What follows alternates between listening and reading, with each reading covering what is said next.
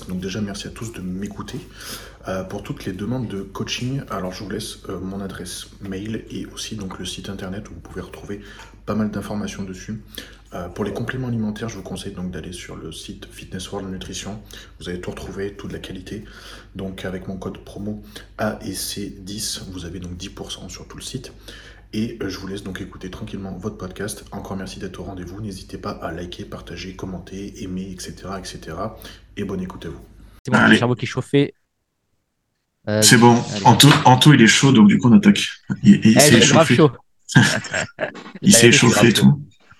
Euh, bon bah les gars, c'est parti. bah merci à, à vous deux d'être là. On va faire un sujet un peu technique. Pour ça que on a pris euh, les, les, techniciens, les techniciens d'Instagram euh, sur Instagram. Voilà, vous, vous, êtes bien bien réputés pour ça tous les deux, donc ça va ça va être cool. Euh, ouais, l'objectif c'est de parler du stress. Euh, alors après, bon, on a tellement de choses à dire sur le stress. Et puis d'ailleurs, c'est est-ce qu'on prend le stress chez, comme comme on disait un petit peu là en off, euh, chez la personne qui se prépare pour une compétition? Est-ce qu'on prend le stress chez quelqu'un qui veut juste perdre du poids? Je pense qu'il y a Vraiment, le sujet est très très vague. Euh, et puis euh, et puis aussi, il y a pas mal de choses à déconstruire euh, sur ce fameux cortisol, le cortisol qui euh, nous empêche tous de perdre du poids, mais sans cortisol, on comprend aussi qu'on peut pas faire grand chose. Donc, mm. je pense qu'on a pas mal de choses à dire. Exactement. Je sais pas par où est-ce que vous voulez commencer. Peut-être par commencer euh, par définir ce qu'est le stress pour qu'on puisse situer tout le monde? Je pense que ça sera une bonne introduction. Ben, le stress, en fait, si vous voulez qu'on commence, en fait, le stress, c'est quoi? Alors, déjà, dans un premier temps, ce qu'il faut comprendre, c'est qu'il ne faut surtout pas blâmer le stress. Il faut surtout en fait le comprendre. Comprendre ce que le stress et surtout à quoi il sert en termes sur la, que ce soit sur la santé, sur la physiologie, mais aussi sur la psychologie. Le stress, c'est simplement quelque chose qui va permettre à l'organisme, d'accord, d'enclencher une réponse physiologique pour nous permettre d'interagir avec ce qu'il y a autour de nous. Ok? Par exemple, là, je vous parle, c'est un stress.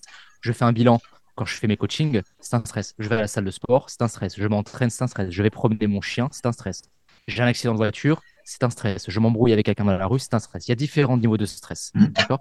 Et en fait, c'est ça qu'il faut comprendre que le stress, on en entend beaucoup parler aujourd'hui, il est, il est très souvent diabolisé parce que les gens ne comprennent pas vraiment ce que c'est. On, a besoin de stress pour vivre et pour encore une fois enclencher et engager des réponses physiologiques pour que l'organisme puisse permettre de répondre à ce stress-là. Très simple. Donc le stress, il ne faut pas le blâmer, il faut plus le comprendre et comprendre qu'encore une fois, il est indispensable à notre santé pour notre physiologie, parce que pas de stress, entre guillemets, pas de stimulation, l'organisme ne répond pas. Il ne sait pas quoi faire en fait. D'accord? Vous mangez, encore une fois, c'est un stress. Tout, tout, tout, tout, est, tout est stress, encore une fois. Mais il y a différentes échelles de stress. Et c'est ça qu'il faut surtout comprendre et comprendre que ça affecte les gens différemment en fait. Ouais, c'est ça. Et puis ça dépend aussi du stress que tu recherches, du coup, c'est ce que tu viens de dire.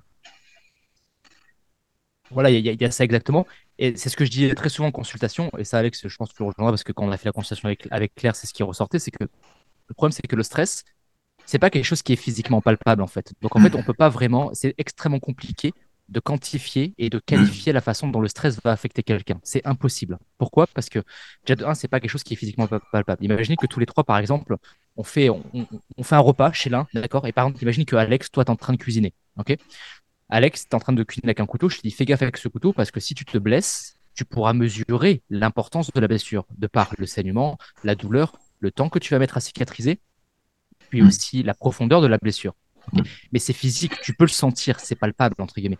Le stress, non. C'est quelque chose qu'on ne peut pas palper physiquement. En fait, ce qu'il faut comprendre, c'est que le stress, c'est ce petit ça, plus ce petit ça, plus ce petit ça, plus ce petit ça, fois le temps auquel on expose à stress, fois la force, entre guillemets, plus ou moins d'exposition à stress, qui, sur le long terme, va nous amener sur un terrain auquel on est peut-être prédisposé.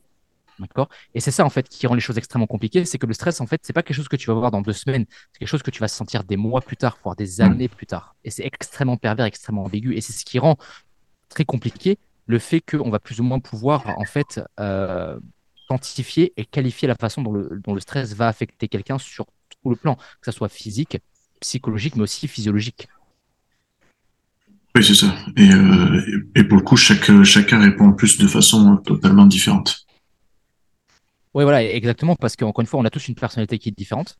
On a tous une façon d'interpréter l'environnement qui est différent. On a tous une façon, une façon d'interagir avec cet environnement qui est différent. Plus à ça, tu mélanges l'environnement que l'on a, plus notre, mmh. notre éducation, plus notre mode de vie, plus les pathologies qu'on a déjà présentes, plus nos antécédents, ça plus ça plus ça fait qu'en fait, à lui seul, le stress est une équation qu'il est extrêmement compliqué de comprendre et aussi d'interpréter de par tous ces facteurs.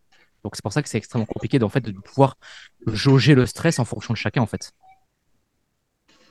Je te, je, te rejoins là-dessus, Anthony, surtout, et en, plus quand on parle de, de stress, ce qu'il faut comprendre, c'est que le stress est nécessaire à la vie. Donc le stress, c'est quelque chose qui est nécessaire à la vie. Par exemple, si demain on vous enlève les surrénales, vous vivez moins de 24 heures, 24-48 heures, vous êtes mort.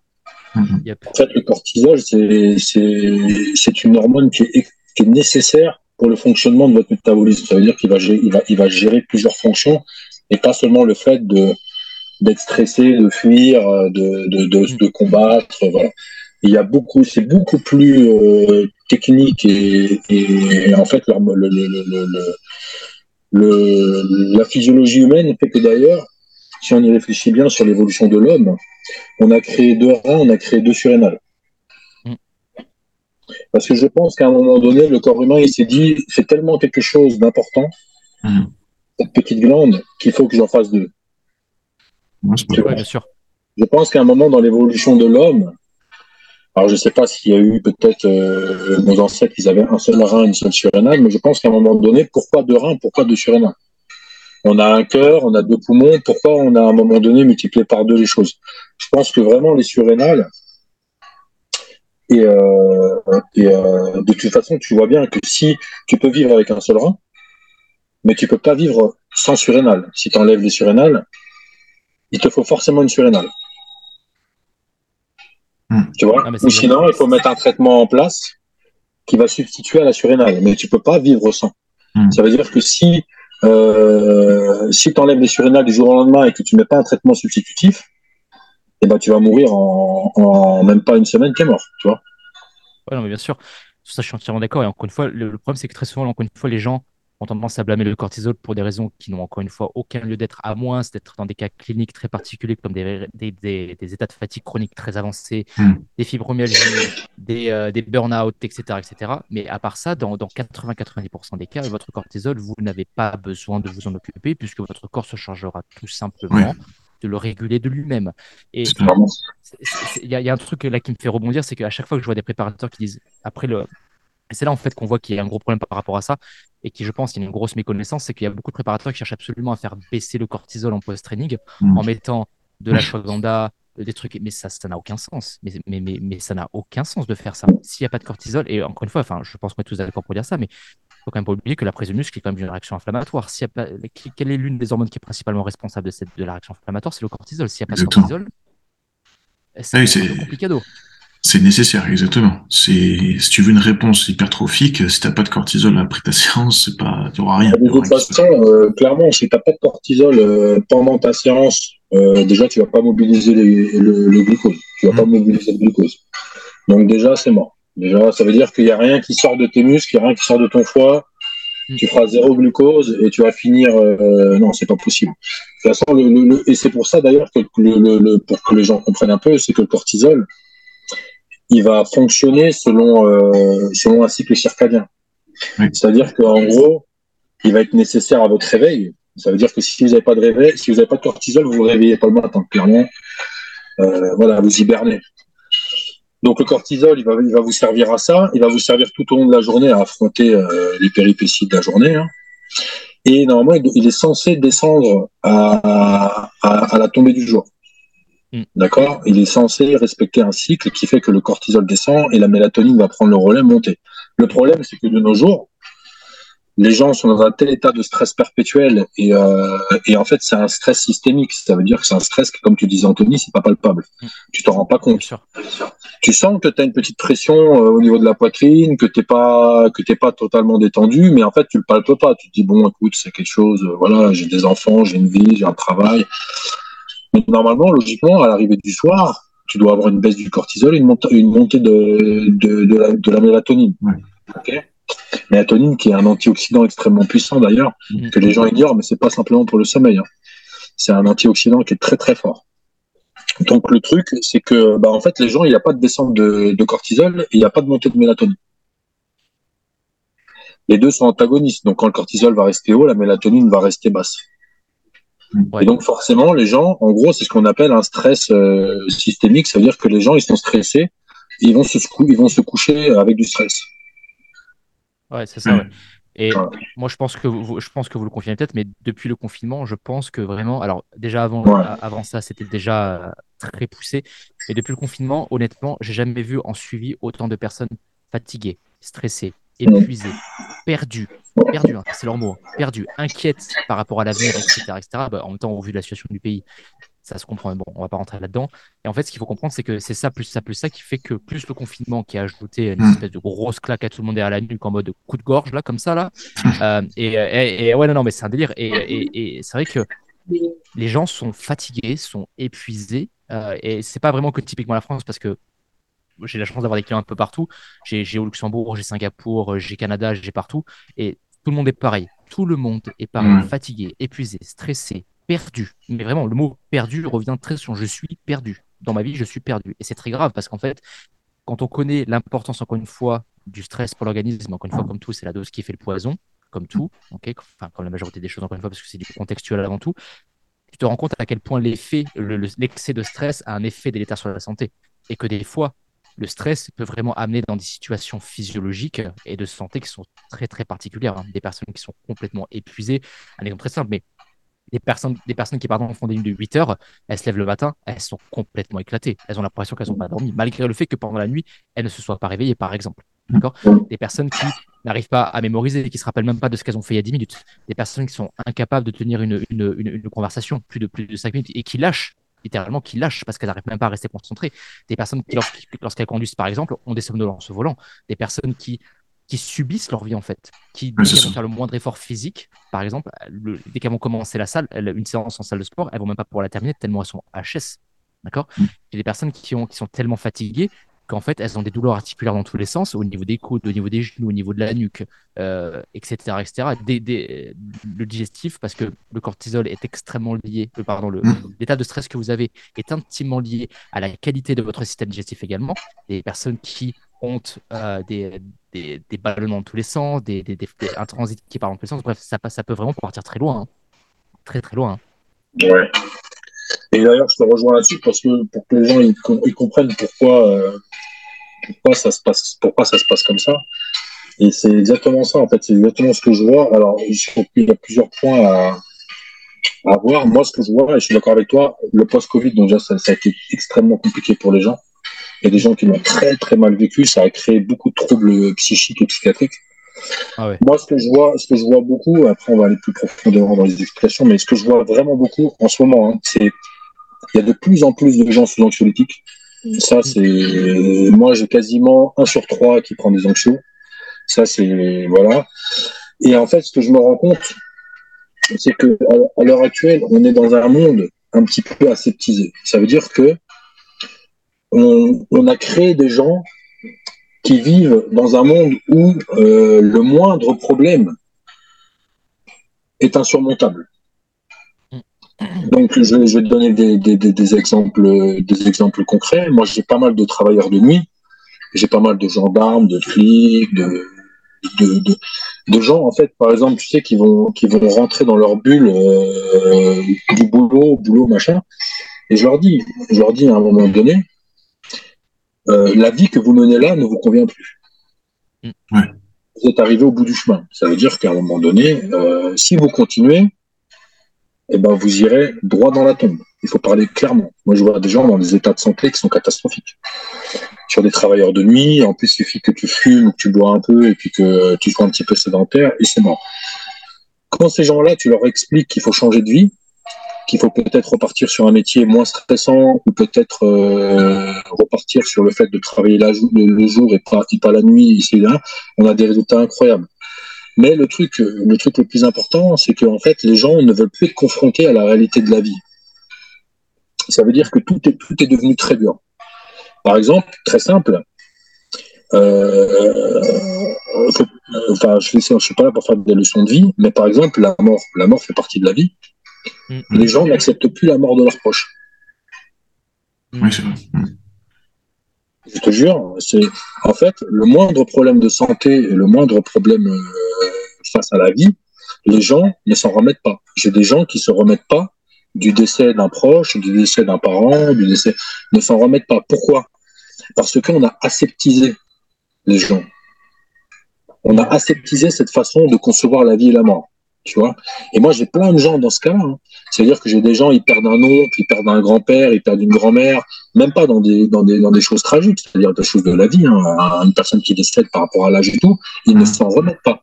Ils se retournent tout de suite, immédiatement vers les anxiolytiques, tout de suite. c'est vrai. Mmh, ouais, en plus, le problème, c'est que tout ce qui est anxiolytique et antidépresseur, c'est pour, tout ce qui est neurotransmetteur, pour le système dopaminergique, pour le système sérotoninergique. C'est catastrophique. catastrophique. C'est une, abomination, ce truc-là. C'est une, aberration, d'ailleurs. C'est une ah aberration totale. Alors, je pense que sur une détresse vraiment psychiatrique, où là, il y a une grosse détresse avec des risques de passer à l'acte et tout, ça peut être efficace sur un laps de temps. Le problème, c'est que, voilà, ça peut être pour passer vraiment un cap. Moi, par exemple, j'en ai, je leur dis non, non sincèrement, ça, il y a un cap à passer. Il faudra, il faudra quelque chose pour vous aider. C'est quelque chose. Mais ensuite, le rôle du médecin allopathique, c'est de se dire, ok, le temps faisant, le temps faisant son travail, on va commencer à descendre, à descendre, à descendre. Mais le problème, c'est que t'as pas de suivi derrière. T'as pas de suivi au niveau, euh, au niveau, euh, au niveau psyché. Ça veut dire que les gens, ils rentrent dans l'addiction du produit. Oui, c'est ça le problème. J'ai quelqu'un comme ça et c'est une addiction en fait. Et c'est une addiction du produit. Ça veut dire je ne peux plus vivre sans ça. Ouais. La, la réponse, la réponse c'est ouais, je peux pas, je peux pas dormir sans ça.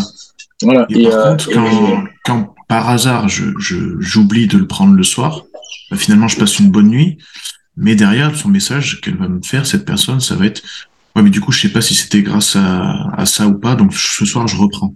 Non, t'as pas besoin. Après, moi, moi, je comprends aussi parce que, alors, encore une fois, je, je, pense qu'il faut quand même un peu arrondir les angles dans le sens où je peux comprendre que des fois, on a besoin de, ce petit truc qui fait que, allez, là, c'est vraiment la goutte d'eau qui a fait déborder le vase. Allez, je prends ça juste histoire de souffler un peu, de faire passer la pilule. Mais après, dès que c'est passé, je me remets le truc. Je mais... mais je, je, comprends aussi indirectement que les gens, bah, comme ils ont entre guillemets goûté au Nirvana, t'as rarement envie de redescendre en général. Ouais, mais le problème, est-ce que le problème, c'est pas qu'il y a un manque d'accompagnement quand on prescrit ce genre de choses? Parce certainement que... si, parce que le problème, c'est que c'est certainement que si, parce que le problème, c'est que moi, j'ai des gens suivis qui sont complètement dépendants de ça, et c'est la période de sevrage, elle est, elle est abominable. Déjà, tu as tous les neurotransmetteurs, dopamine, etc., tout ce que j'ai dit avant, c'est une catastrophe. Et on sait à quel point c'est important pour l'humeur, pour la motivation, pour etc., etc., etc., pour, les, pour l'anxiété, pour la nervosité, pour l'impulsivité, blablabla. Bla, bla. Et tu te retrouves avec des gens qui ont un système, un, système neurotransmetteur qui est vraiment dégueulasse. Des personnes qui sont des locs. Des locs, hein. elles sont des larves. Des larves, elles n'arrivent plus à penser, plus à réfléchir. Elles, elles se sentent vite surmontées partout. On les mm. dépasse. Euh, et c'est très grave. Hein. C'est très grave. Hein. Donc c'est vrai qu'il y a un manque d'accompagnement par rapport à ça malheureusement. Donc, euh, c'est vrai que nous, on, peut toujours tenter de travailler par rapport à ça avec, euh, en tentant de travailler sur les neurotransmetteurs, etc. etc. mais c'est vrai que ça ne remplacera pas l'appui d'un médecin qui aidera la personne à se désevrer de ça. Il y a un accompagnement médical qui est extrêmement important pour se sortir de là. C'est hyper important. Plus, peut-être à côté, un thérapeute pour aider sur le côté psychologique, parce qu'on sait que le psychologique va affecter le physiologique, mais va aussi affecter le physique, parce que tout est lié dans tous les cas. Hein. Ah mais c'est vrai que c'est grave, hein. c'est très très grave. Hein. Ouais, je pense vraiment que c'est pluridisciplinaire. Mm. Et le problème de ça, c'est que quand tu vas les faire rentrer dans des périodes de sevrage, s'ils acceptent déjà d'être suivis, hein, parce qu'il y a des gens qui. Hmm.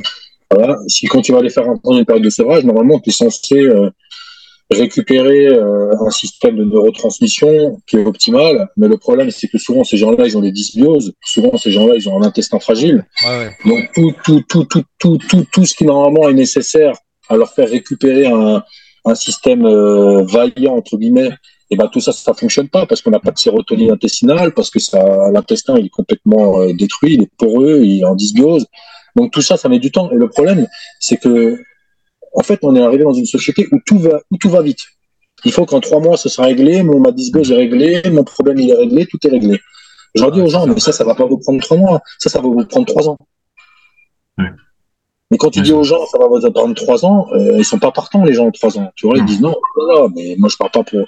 Mais en fait, c'est, si tu règles pas euh, de tels problèmes, tu, ta santé, c'est pas quelque chose qui fait, euh, qui fait un va-et-vient, tu vois. Tu peux pas régler des choses comme ça du jour au lendemain en disant, bah, attends, je vais te régler ta dysbiose en trois jours.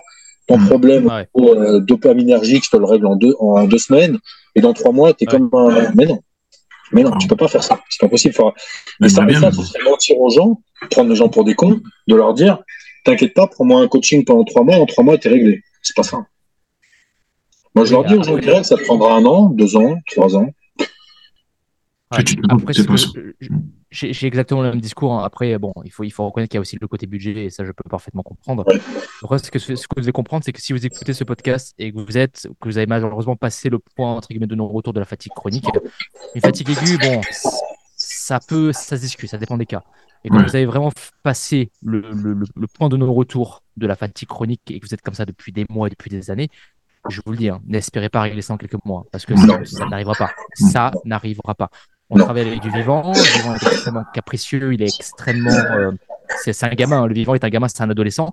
Et il a ses phases de up, des phases, des phases de down. Et c'est constamment comme ça. Et il y a un adage en médecine hein, qui dit que la, le chemin de la guérison est très souvent beaucoup plus demandant que le fait, entre guillemets, de tomber, que ce soit sur le plan physique, psychologique, mais aussi physiologique. Mm. et, je vous dis, hein, si vous êtes comme ça depuis des années, hein, ça ne s'arrivera pas en six mois. Je vous le dis, hein. c'est un travail de fond qu'il faut faire d'abord. Un gros travail de fond. Il faut envoyer de la cale, il faut envoyer du micronutriments, il faut soutenir la cellule au niveau de la mitochondrie, il faut voir si le digestif arrive à suivre. Il faut voir sur les neurotransmetteurs, blablabla, mais c'est un travail de fond. C'est long, c'est long. C'est long, et puis, puis vraiment, comme tu dis, je pense que ce côté psychologique, il est trop souvent oublié. Moi, je le vois avec, euh, avec certaines clientes, notamment, tu vois, c'est euh, on pense d'abord que justement, si on règle le, le, physique et le, et le physio, euh, par conséquent, la tête va y aller mieux. Mais en fait, si la tête va pas quand même, ben, tu peux, tu, tu, tu, tu, rames dans le vide, quoi, tout simplement. Et ça, c'est ah, c'est assez compliqué. Et ben, comme tu dis, il y, a ce, il y a ce côté déjà pour trouver un thérapeute qui te convienne, c'est pas forcément évident. Et puis après, il y a le budget aussi, parce que tu dis bon bah faut que je mette tout ça, on va dire l'enveloppe corporelle. Mais en plus, il faut que je mette ça en plus pour la tête. Tu vois, c'est vrai que c'est pas évident non plus. Hein. Faut... Et très souvent, alors déjà que sur le plan physiologique, l'humain est compliqué. Alors là, quand tu attaques le psychologique, c'est vraiment un autre corps de bah, métier. Hein. Je pense que c'est littéralement encore plus compliqué de travailler sur le psychologique parce que c'est encore, encore plus mélimélo que de travailler sur le physiologique, hein, vraiment. Et le problème, c'est que le psychologique est vraiment ce qui va aussi aider la personne à, avancer. Mais le problème, c'est que, comme c'est ce que tu disais, Alan, c'est faire face à la réalité. Et ça, les gens veulent rester dans la matrice. Ils ne veulent pas sortir en général. Ah oui, bah, c'est plus confort. En, fait, en fait, en fait, ce que j'ai remarqué, parce que je parle beaucoup de psy avec, de psy, avec des psys, avec des psychothérapeutes et tout, et même du sport, hein, ça veut dire des head coach et tout ça. Et en fait, ce que, ce que tu te rends compte, c'est que la plupart des gens euh, vont vraiment prendre l'ampleur du problème une fois que la maladie elle est là. Ah oui, oui, oui. En fait, l'élément qui va déclencher euh, une prise de conscience, ça va être la maladie. Le problème à nous, euh, ce que, alors la maladie, ça concerne le médecin allopathe, ça c'est quelque chose qui est, voilà, un médecin allopathe traite une maladie, ok, ça c'est pas de problème. Mais le boulot euh, d'un coach ou d'un ou peu importe d'un nutritionniste, d'un éthicien, peu importe d'un professionnel de santé, c'est justement d'éviter cette maladie-là, parce que des fois quand cette maladie-là est installée, il est trop tard. Mm. Il y a des maladies qui sont irréversibles. Il y a des maladies, vous n'arriverez pas à les soigner. Par exemple, je vais vous donner un, un type, un, type d'exemple. Euh, là, dernièrement, j'ai discuté avec un médecin, euh, avec un médecin gastro, euh, entérologue. Le mec, il me dit, j'ai jamais vu autant de cancer du côlon mm. chez des jeunes depuis les 20 dernières années. Il me dit, avant, un cancer de côlon, c'était 60 ans, 70 ans, 80 ans. Il me dit maintenant j'ai des cancers, ouais, des cancers du rectum ou du côlon sur des gamins de 35 ans. Et même, je pense que peut-être tu l'as remarqué, enfin, je pense qu'on l'a tous remarqué, mais aussi le nombre de personnes qui ont des problématiques digestives. Ah bah, c'est énorme. C'est 90%. Et puis, je me dis, mais où est-ce qu'on est, Où est-ce qu'on est, Et, et, en discutant avec lui, je lui disais, on en, on en discutait, et je lui, dis, je lui demandais déjà, euh, il me dit déjà, rien que pour ouvrir les gens, rien que pour les ouvrir, c'est devenu beaucoup plus complexe qu'avant. Il dit parce qu'avant, j'avais une couche de graisse qui était, je vous dis une connerie, hein, de 15 cm. Maintenant, j'ai des couches de graisse qui font 40 cm. Il dit donc déjà, pour atteindre le, rien que le péritoine, déjà, euh, vas-y, c'est la lutte. Déjà, il me dit c'est la bataille. Ensuite, il, il, expliquait, je vois des intestins, des états, des, personnes. Donc c'est du palpable, hein, c'est du physique. Il y a pas de, c'est pas de la théorie. On n'est pas en train de parler de théorie, on est en train de parler vraiment de choses concrètes. Ça veut dire que quand il ouvre, qu'il regarde l'état des intestins, il me dit, je vois chez des gamins de 40 ans des, ou des, des, des, euh, des, des, gamins de 30 ans, 40 ans, il me dit je vois des intestins de gens normalement pour 70 ans. Ah, c'est grave. Hein. Ouais, c'est... Il me dit c'est inflammé de partout. C'est carrément, ils sont obligés de faire des résections. Carrément, il est obligé. Il, y a des, il, y a- il me dit je suis obligé de faire des résections totales de, euh, de Ouais, quoi. Il est obligé d'enlever. C'est tellement inflammé. Il me dit j'enlève. Ouais, C'est chaud. Ah ouais, c'est, c'est chaud. Sur des gamins de 35-40 ans. hein. C'est euh, c'est plus des, des vieux de 70 balais. Et, et mais- je lui dis mais c'est dû à quoi? Parce que moi j'ai bon. Il faut toujours rester humble face à un médecin gastro. Je lui dis mais c'est dû à quoi? Il me dit mais c'est dû à la bouffe. À la bouffe, à la bouffe, à la bouffe. Et au vecteur, d'ailleurs on en revient, au vecteur stress que la nourriture transformée va créer sur le système digestif et sur l'immunité. Tu vois Parce qu'il y a une relation entre euh, le système digestif, l'immunité, Anto- Antoine connaît bien ça. Le, le tout, tout, tout ce qui est système digestif, donc de l'estomac jusqu'au rectum, tout ça, c'est rempli, rempli d'immunité, entre guillemets, pour pas rentrer dans les, dans les détails. Mais en gros, c'est votre système quasiment immunitaire global, il est situé au niveau de votre intestin. On va résumer ça comme ça. Donc, si ça, c'est malmené, clairement, vous créez un stress au niveau digestif. Et en fait, vous envoyez, comme il disait An- Anthony, c'est que tout est stress. Ça veut dire que vous mangez, c'est stress, vous vivez, c'est stress, tout est stress. Mais comme il disait, c'est régulé sur plusieurs paliers. Il y a des paliers de stress qui sont nécessaires et d'autres qui sont aberrants, on va dire. Et là, sur des alimentations euh, junk food, sur du ultra transformé, sur du j'ai pas le temps de manger, je vais manger un Big Mac, j'ai pas le temps de manger, je bois un Coca. Et en fait, tout ça crée un stress. Mm. Puisque le stress est nécessaire pour digérer, le stress est nécessaire pour tout ça.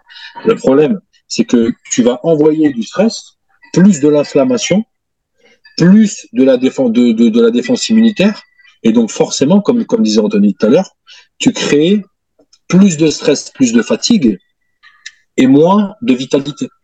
Et donc, à la fin de ta journée, tu te retrouves, t'es pulvérisé, t'es un zombie. Tu Ouais, vois mais tu vois, je, je, je, je sais pas vous, mais euh, quand, quand je reçois un, un nouveau client, un nouveau, souvent, en plus ces derniers temps, j'ai rentré plusieurs personnes en mode perte de poids, on va dire. Moi déjà phy- physiquement, visuellement, comme tu dis, bon, toi t'as as le retour du chirurgien qui dit qu'il y a tant de centimètres en plus, mais déjà visuellement, tu vois cette inflammation. Enfin, je pense que on, on s'apprend rien en tant que coach. Mm. Tu le vois sur les gens cette cette inflammation qu'il y a. Et, et je remarque à chaque fois, au bout d'une semaine déjà, les gens, ils ont suivi vraiment le plan qu'on leur donne. Euh, ils sont, ils sont mieux déjà par rien que le fait qu'ils ont plus d'énergie. Euh, ils sont moins inflammés, ils se sentent moins inflammés. Les mots qu'ils utilisent, c'est pas forcément ça, mais tu, tu vois ça. Et juste parce que quoi, t'as as fait un choix des aliments qui est pourtant très basique en soi. Il y a rien de sorcier, il y a rien de, y a pas d'aliments secrets. Mais rien que le choix des aliments, d'avoir réorienté vers quelque chose de justement de simple, de basique, euh, de naturel, bah, souvent il y a très très vite un retour positif dessus.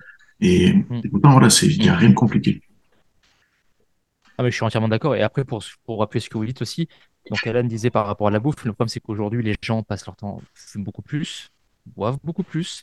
Le tabac pour l'organisme, ça, ça. Alors, déjà, on, on va en parler hein, si on va peu plus sur la physiologie, mais le- quand, vous, quand vous fumez régulièrement, la quantité d'antioxydants que ça demande à l'organisme pour juste tamponner une clope et toutes les saloperies que ça va amener derrière, avec les métaux lourds et avec tout ce qui va avec et tout ce qu'il faut mettre dedans, la quantité d'antioxydants que ça amène pour justement contrebalancer juste ça, c'est énorme. Plus l'alcool, plus Ouais. le stress qui est ajouté. Vas-y, vas-y.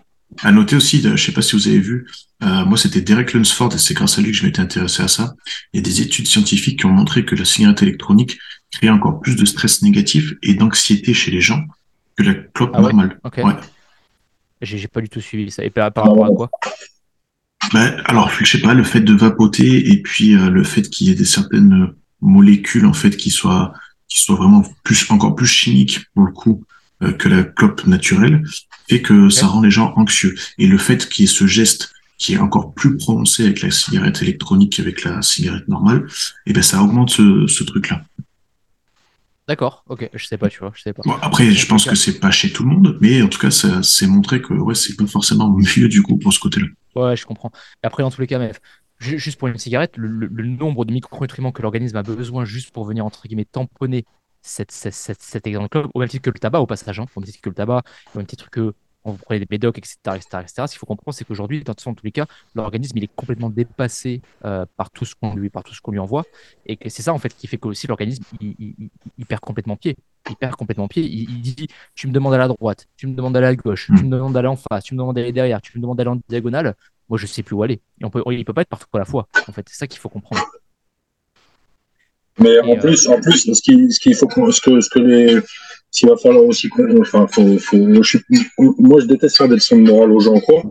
Et d'ailleurs, je pense que tous les trois on déteste ça aussi, c'est que en fait, là à l'heure actuelle là, par exemple, je peux vous dire que av- avant de faire ce, ce live, on en a discuté avec Anto et avec Alex, même nous, on connaît les prérogatives du stress, on sait exactement ce que c'est le stress, on sait exactement qu'est-ce qu'il faut faire pour essayer de le limiter, et on est en plein dedans.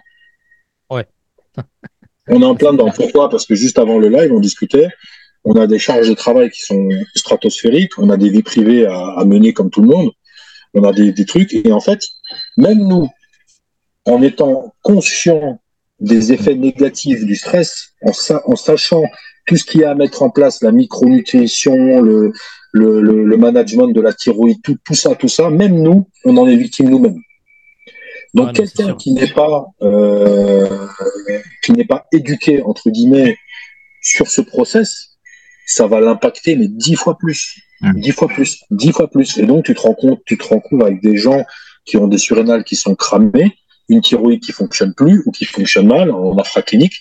Et le problème, c'est que euh, c'est que euh, c'est un cercle vicieux. C'est un cercle vicieux parce que et si on fait un peu de physio, comme disait Anthony tout à l'heure, c'est qu'il faut comprendre un truc, c'est que il y a un axe entre euh, surrénal et thyroïde. Les deux fonctionnent ensemble. On peut pas dissocier thyroïde et surrénal. D'accord? Le thyroïde et surrénal vont, vont, vont de pair. Quand vous avez une fonction surrénalienne qui part en, en, en vrille, vous avez forcément une fonction thyroïdienne qui part en vrille. Alors attention, ça ne veut pas dire que dans les normes, vous serez hors normes labo, entre guillemets. Sachant que les ouais. normes labo, on est d'accord, pour que les gens comprennent, hein, c'est des normes. C'est un panel de population. Ça va du papy sédentaire au sportif, au non, au non sportif, ça va, c'est un panel de population. Donc c'est pas forcément ce qui est optimal pour vous. C'est, une norme. On est obligé de fixer des normes, donc il fixe des normes. Vous pouvez être en hypothyroïdie infraclinique, ça veut dire que sur les, sur les prises de sang, vous êtes bien, et pourtant vous êtes hypothyroïdien. Vous avez mal dans les genoux, vous avez mal partout, vous perdez vos cheveux, vous avez les ongles cassants, et pourtant le médecin va vous dire, non, non, monsieur, votre thyroïde, elle fonctionne, tu vois. Mm. Mais quand vous avez un état de stress chronique, où en plus vous êtes euh, au taquet, tout le temps stressé, et tout le temps à fond, faut, faut comprendre une chose, c'est que plus vos surrénales vont être mal, entre guillemets, plus votre thyroïde va être mal. Et qu'est-ce que c'est le, le premier euh, facteur d'une hypothyroïdie, l'élément, euh, on va dire, vraiment probant d'une hypothyroïdie, c'est l'état dépressif. Très souvent, ouais. C'est très, très souvent un des symptômes Ah. qui revient, qui revient le Le plus. ouais. fait d'être euh, euh, dans un nuage, dans un brouillard, les Américains ils appellent ça les- le fog, fog Ouais. brain. ça. En gros, dans un, dans un brouillard constant. Qu'est-ce qui se passe? Là, Mais c'est comme ça en fait, mais je le dis parce que c'est ce qu'on voit, c'est ce qu'on voit tous les trois hein, sur les coachings. Docteur, euh, en ce moment, euh, je suis cuit là, ça va pas du tout, je suis dépressif, euh, je suis nerveux, je suis anxieux, je comprends pas, machin. Mm. Et c'est pas pas que de leur jeter la pierre parce que sincèrement, moi les médecins font un travail exceptionnel. Il faut dire la réalité à l'heure actuelle avec tous les gens, c'est un travail exceptionnel. Malgré les les, les- ce qu'on leur impose comme contrainte, ils, essaient de faire un travail exceptionnel. Qu'est-ce qui se passe, Ben, Madame Sur prise de sang, on a fait la TSH, tout va bien. Le cortisol, il est peut-être un petit peu haut, mais c'est pas très méchant. Vous allez prendre euh, trois Temesta euh, et, et- et on va faire ça pendant trois mois, ce sera bon. Le problème, c'est que le symptôme du- de l'état dépressif, il est réglé, Mm. entre guillemets, mais le fond Masqué. Du problème, il est masqué, mais le fond, en fait, il a soigné le symptôme, mais le fond du problème, Oui, bien il n'est pas soigné. Bah, le problème, la problématique, elle n'est pas soignée. C'est ce que j'ai dit c'est que de toute façon, si vous voulez avoir la forme, euh, si vous voulez avoir la forme, vous devez d'abord avoir le fond en premier. Si vous n'avez pas, le fond, vous n'aurez pas la forme dans tous les cas. Et c'est ça qu'il faut comprendre que le corps, encore c'est vraiment une chaîne en fait, où il y a tout qui est vraiment, euh, où tout est lié. Le point A avec le point P, avec le point Z, avec le point F, avec le point C. Euh, et tout est lié en fait. Et à partir du moment où vous n'avez pas le fond, vous n'aurez pas la forme. Essayez de, essayez de voir ça un peu comme, imaginez qu'on fait un Paris-Dakar, normalement on va tout droit, imaginez qu'on monte dans les dunes et que la roue s'enlise dans le sable. Donc au lieu d'aller tout droit, on va faire comme ça. Puis après, on va reculer pour redescendre parce que la roue, elle, a aucune adhérence. Donc on va remonter à nouveau pour se réenliser, pour rezigzaguer, pour redescendre à nouveau. Et en fait, passer la dune va être beaucoup plus compliqué que si on avait entre guillemets une roue qui adhérait. C'est exactement ça en fait qu'il faut le voir. Mais il faut bien que donc je reviens sur ce que tu disais par rapport à ce que disait Alan par rapport à la thyroïde. Mais on parle de thyroïde, mais on parle aussi de, de la synthétisation du cholestérol le, la quantité de cortisol que vous allez avoir est extrêmement importante pour ce qu'on appelle le cycle de Krebs, qui est extrêmement important pour la production d'énergie et notamment par rapport à un des métabolites qu'on appelle l'acide-CoA. Donc, on va pas rentrer dans toute la chaîne parce que sinon, on va commencer à parler de tout ce qui est le l'anostérol, le zimostérol et j'allais en face. Voilà, voilà. Donc, bref, vous avez besoin de cortisol pour le, pour le cycle de Krebs, l'acide-CoA qui est l'acide qui, qui après toute une cascade en chaîne va permettre la synthétisation indirectement de ce qu'on appelle l'enzyme Q10, parce que la Q10 est extrêmement dépendante de la voie de synthétisation du cholestérol. le problème, c'est que si vous n'avez pas assez d'acide CoA, pas assez de Q10, mais même, même si ça se sépare dans les branches, ça redescend après, et c'est là justement où vous commencez après à synthétiser le cholestérol. Le cholestérol, il est important pourquoi? Pour les hormones stéroïdiennes, mm. forcément. Pas de cholestérol, c'est très compliqué pour l'organisme de faire de la prénolone, de la DHA, de l'androstérione, de la testo, des oestrogènes, de la progestérone, de, de l'aldostérone, bla, bla, bla, du cortisol aussi, au passage. Donc, c'est vraiment le serpent qui se met la queue. Mais il faut oublier également que le cholestérol, il, est extrêmement important pour la production d'énergie, pour son côté aussi oxydant, mais aussi pour la digestion. Les sels biliaires, c'est quoi les mm. sels biliaires? C'est un dérivé de cholestérol. Si vous n'avez pas assez de cholestérol pour créer les sels biliaires, la digestion, c'est compliqué. Et là, encore une fois, je parle que au niveau des sels biliaires, je parle pas pour le reste, mais c'est extrêmement compliqué. Et c'est pour ça, en fait, il faut comprendre que c'est vraiment un sac de nœuds où tout est, tout est emmêlé et que quand vous voulez travailler sur cette problématique-là, c'est toujours ça, plus ça, plus ça, plus ça, plus ça, plus ça. Et c'est ce qui rend le stress extrêmement complexe pour nous à gérer, et notamment les cas de fatigue très avancée, de fatigue chronique, qui des fois euh, débouchent sur un état qui est encore plus avancé qu'on appelle la fibromyalgie. Alors là, ça, quand, quand, on a atteint ce stade-là, alors, là, ça, ça c'est le, c'est le, c'est le, c'est le boss de fin, le boss de fin du jeu vidéo. Hein. Lui, la fibromyalgie, quand on y est, waouh, c'est chaud là.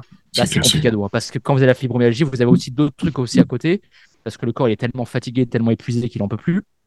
Et ça qu'il faut comprendre, c'est que quand on veut gérer la fatigue, c'est tellement multifactoriel, donc juste sur le plan physiologique, mais ça vient couper à ce qu'on a dit au tout début, où il y a le côté psychologique à prendre en compte aussi.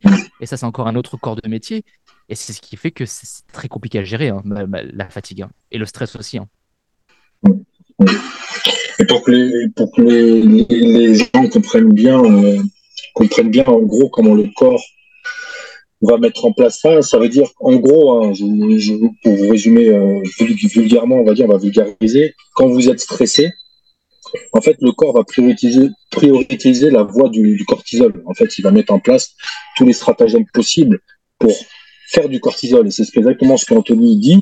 Le précurseur, la brique hein, du cortisol, c'est le cholestérol. Donc, en gros, vous allez avoir, je sais pas moi, 1000 unités de cholestérol mais vous êtes stressé. En fait, vous avez plusieurs, euh, vous avez plusieurs épreuves, vous avez plusieurs choses, vous êtes tout le temps stressé, travail, vie privée, vie machin, vie, vie sportive, vous vous envoyez à la salle et tout, beaucoup de stress. Le corps, il va prendre 800 unités, par exemple, sur les 1000 unités, il va en prendre 800 rien que pour faire du cortisol. Mmh. Donc tout le reste, ça va passer en background. Ça veut dire que tout ce qui est hormones sexuelles, qui va vous déclencher libido, euh, les érections, euh, ou tout ce qui est euh, fonction thyroïdienne, qui va permettre la, fonction thyroïdienne, tout ce qui est euh, toute la cascade enzymatique qui va découler du cortisol, tout ce qui est fonctionnement de la mitochondrie. Donc, c'est exactement ce que disait Anthony, ça veut dire tout ce qui va être nécessaire. En gros, la mitochondrie, pour vous, pour vous faire simple, c'est votre centrale nucléaire de vos cellules. C'est là où tout, tout, tout, tout, tout, tout devient énergie. Si ça, ça fonctionne pas, bah forcément, baisse d'énergie. Hein. Si vous avez des mitochondries d'une personne de 80 ans, quoi qu'il y a des personnes de 80 ans qui sont paquets, et comme il disait, si vous manquez de Q10, si vous avez plus euh, tous les, tous les, toute la micronutrition, si vous avez épuisé votre, euh, votre cholestérol rien que pour du cortisol, vous comprenez bien que quand vous arrivez le soir chez vous, ça ne ah peut pas bien aller. Ça peut pas bien aller. C'est pas possible. Alors, et après, je pense qu'on va faire un, petit, euh, un petit, juste un petit chapitre pour, donner aux gens des solutions. Mais c'est juste pour, pour, que vous compreniez qu'à un moment donné, si quand vous rentrez chez vous le soir, ou que même dans la journée, vous êtes cuit, vous vous dites putain, euh, je suis pas bien, euh, euh, j'ai beaucoup de stress, etc., etc. Il faut reprendre l'anamnèse de tout. Il faut repartir à zéro. Il faut absolument se dire qu'est-ce qui, qu'est-ce qui fait que, qu'est-ce qui fait que, par exemple, moi, même toi, Alex ou Anthony, vous deux, par exemple, on sent quand on a trop tiré sur la corde à l'entraînement. Exemple simple, tu as fait une grosse séance de cuisse, tu t'es bombardé, tu es, claqué, tu as une grosse journée, tu as fait tes 10 heures de 10-12 heures. Tu sens le soir que tu es cuit, cuit, cuit, cuit, cuit. Quand tu regardes ta journée, tu te dis, mais en fait, je sais pourquoi je suis cuit. oui, il n'y a pas de mystère. mystère Je le sais, je le sais parce que je me suis levé à 6 heures du mat, j'ai fait mon cardio, ensuite j'ai préparé les gamins, ensuite il a fallu l'emmener à l'école. Ensuite, j'ai fait mon coaching. Ensuite, j'ai fait une séance de cuisse qui m'a pulvérisé. Ensuite, je voulais faire une sieste, mais j'ai pas pu. Euh, j'ai mangé six fois, donc forcément, bah, mon système digestif, euh, je l'ai mis en PLS. J'arrive le soir, 20h30, extinction d'effet, plus personne. Ah ouais, c'est ça. Hein. hein c'est vrai ou pas? Ah ouais, c'est ça. c'est exactement ça. Tu vois, c'est exactement ça. C'est exactement ça. En fait, c'est vrai qu'on s'en rend pas compte parce en tant que pratiquant, on va dire, avancé, mais que, sur le sport, de toute façon. Hein. Mais nous, en tant que limite bodybuilder, on va dire, euh, on est en plein dans la connerie. L'extrême, ah, contresens. On est à contresens de ce qu'on vous dit là. Donc, on n'est pas des exemples. Je vous le dis. Là, on vous donne la théorie. On vous donne, mais tout ce qui est théorie, c'est bien. Mais ce qui compte, c'est la pratique du terrain. Et on est des contre-exemples. Parce que regarde, on mange 4000, 5000 calories par jour. On s'entraîne une heure et demie pendant des, comme des brutes. On mange huit fois par jour. On se blinde avec des glucides, machin et tout. On, est, on est des contre-exemples. on, est, sur l'envie jusqu'à point d'heure parce qu'on est. Ah, on est des contre-exemples. Il y a le proverbe qui dit, hein. il y a le proverbe qui dit que, ah, bah il y a le proverbe qui dit que c'est très souvent les cordonniers qui sont les moins bien chaussés. Bien sûr, bien sûr, bien sûr. Il faut dire, il faut dire la, la, vérité des choses. Donc même nous, en, tant que coach, on s'est fait piéger à un moment donné là-dedans. Tu vois, on est piégé aussi là-dedans. Donc je me dis, si nous, avec la conscience que l'on a des effets délétères du cortisol sur le corps et des effets du stress, malgré qu'on en soit conscient, on est même nous piégés. Alors quelqu'un qui n'est pas conscient de ça et qui n'a pas d'éducation, et qui est plongé dans sa bulle, un boulot, euh, métro, euh, machin et tout, s'il n'est pas aidé à un moment donné, s'il n'y a pas quelqu'un qui vient lui dire, attends, écoute, vision extérieure, là, il y a ça qui va pas, ça, ça, ça, ça, c'est cuit.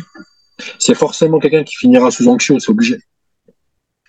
C'est bah, vrai, que c'est compliqué parce que, en fait. C'est compliqué.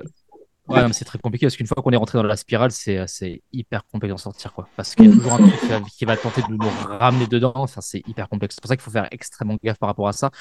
Et ce qu'il faut comprendre, c'est que le stress, aujourd'hui, en tous les cas, aujourd'hui, on ne peut pas l'éviter. On ne, dans, notre société d'aujourd'hui, et peu importe que vous soyez fermier, que vous soyez au fond de la campagne ou je sais pas où, euh, même, dans les îles, je sais pas quoi. le stress, alors il y a différents degrés, on s'entend encore une fois, mais le stress, on ne peut pas l'éviter. On ne peut pas l'éviter, surtout dans notre société d'aujourd'hui, surtout la vitesse à laquelle elle avance et là où elle est, là où elle est destinée à, aller. C'est impossible. Le train est en marche, on peut pas. Donc ce qu'il faut, ah, ce qu'il faut comprendre avant tout, c'est que comme le stress, vous ne pouvez pas l'éviter, l'important et l'une des premières choses que vous pouvez mettre en place pour vous aider, c'est impérativement d'apprendre à gérer le stress autant, autant autant que possible. Mais vraiment. Et rien que ça, rien que ça déjà, vous allez voir que, alors, c'est pas la réponse à tout. Ça ne va pas justifier, ça ne va pas justifier tout, et c'est pas ce qui va faire que tout va aller mieux. Mais vous allez voir que ça ira déjà un peu mieux. Et rien qu'en faisant ça déjà, c'est un premier pas pour apprendre, pour aller, pour sortir de cet enfer-là. Et du moins vous aider dans votre vie tous les jours. Donc vraiment, comprendre que le stress aujourd'hui, on ne peut pas l'éviter. On ne peut pas l'éviter. Il faut absolument et impérativement apprendre à le gérer. C'est vraiment numéro un, numéro un, numéro un. Ok?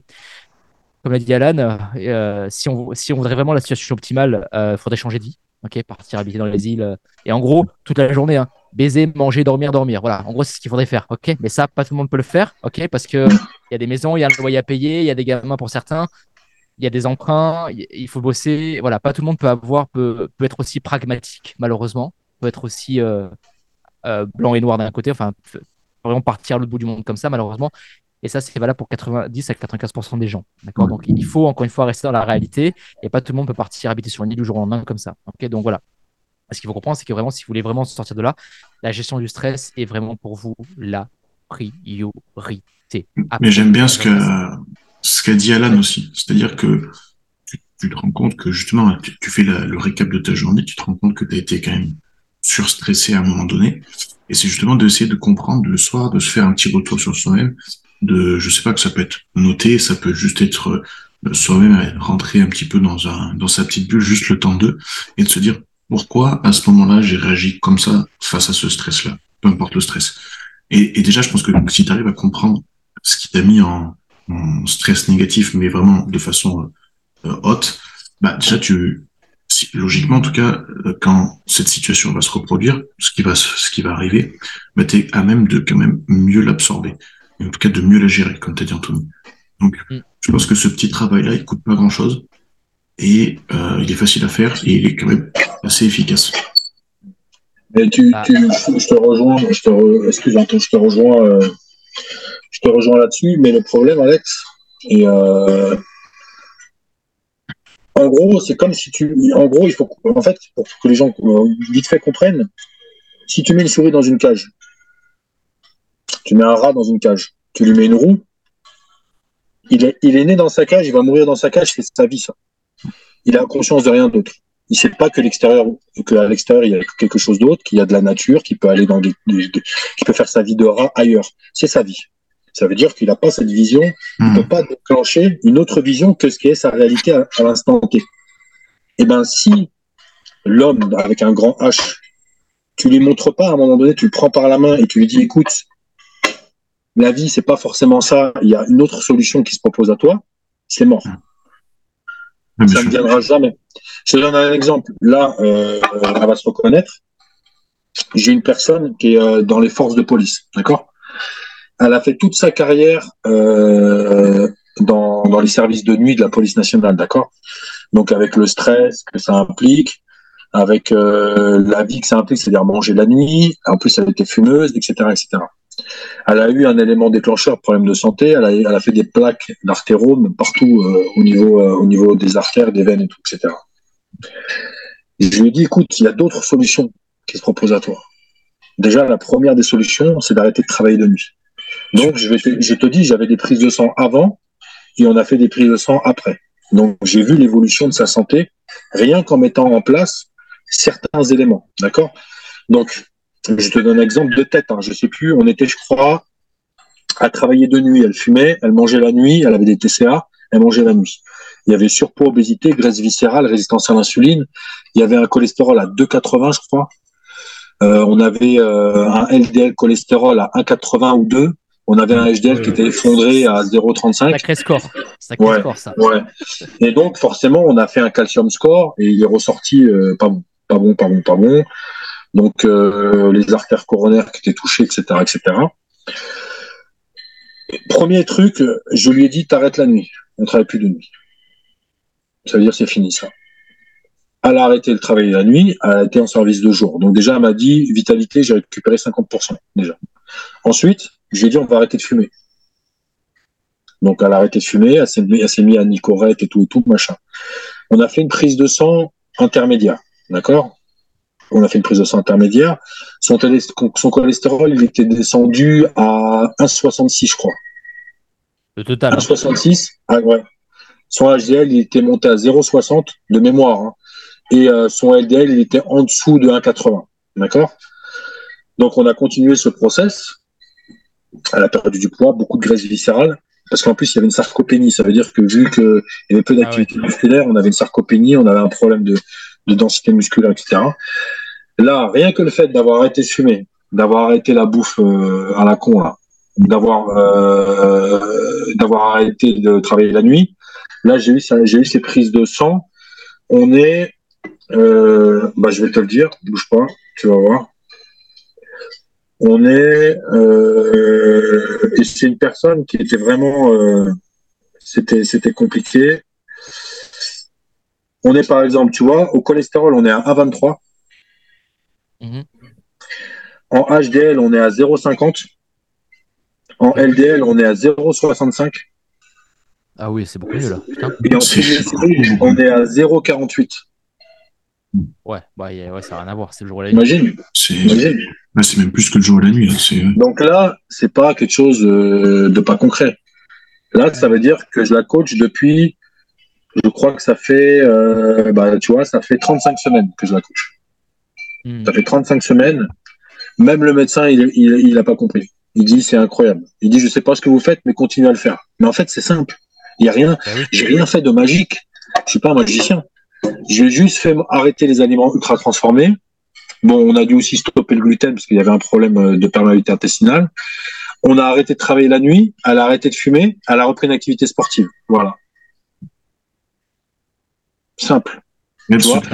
euh, c'est un mode de vie sain, quoi. Voilà. Et en fait, c'est son, et elle me disait, je sens que la nuit, je sens que le soir, j'arrive à décompresser. Ça veut dire que j'arrive, pas encore tout à, to- to- totalement, mais j'arrive à sentir que mon corps se relâche et que j'accepte la nuit, j'accepte un process de se calmer, se détendre et l'arrivée de, de la mélatonine. C'est-à-dire qu'on a commencé déjà à un peu régler Inverser, son ouais. cortisol, inverser, tu vois, le- le- la, la donne. Mm. Chose qui était impossible. Ça veut dire que à rentrer la nuit, à rentrer à 8 heures du mat, 9 heures, elle allait se coucher, stressée, à se réveiller stressée, à repartir au boulot stressée, c'était du 40, c'est du 24-24. Mm. Et donc, ça lui a déclenché des plaques euh, non, partout, c'est- tu vois. Et en fait, c'est pour ça que je, je, je veux faire comprendre aux gens, c'est que il faut identifier les problématiques. Il faut identifier absolument les problématiques. Alors, si votre vie elle vous convient et que vous n'avez pas de symptômes et que vous êtes bien, moi j'ai des mecs qui sont PDG de grosses entreprises, ils se sentent super bien. De difficulté, tu vois. Les mecs ils dorment bien, ils se reposent bien, ils ont des beaux physiques, tout va bien. Mais si ça va pas, si vous sentez que ça va pas, que vous êtes au bout, que vous vous gueulez sur vos gamins, que ça va pas dans votre couple, vous gueulez sur votre mari, ou que votre mari vous gueule dessus et tout, c'est qu'il y, a y un problème. Ouais. Je le vois, je le vois aussi pas mal avec euh, les tranches de clients que j'ai qui a entre 25 et 30 ans, où ça reprend exactement ce que tu disais Anthony tout à l'heure. C'est le mot perdu qui revient. Et Ah oui. le, le facteur aussi, j'ai l'impression, enfin en tout cas moi c'est comme ça que j'analyse les choses un peu, le facteur environnement euh, qui vraiment les emmène dans un dans une dans un cercle vicieux pour le coup.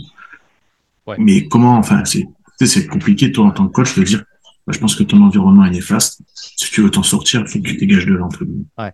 C'est pas notre, c'est pas notre rôle. Pour moi, c'est pas mon rôle.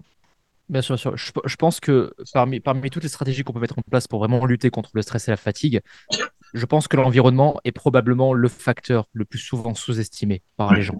Parce qu'ils vont de suite chercher, alors quel complément alimentaire, etc. Non, là encore une fois, les, les compléments alimentaires sont normalement la dernière chose que vous mettez en place. Les gens font le process inverse. Ils vont d'abord en haut de la pyramide avant de regarder en bas de la pyramide.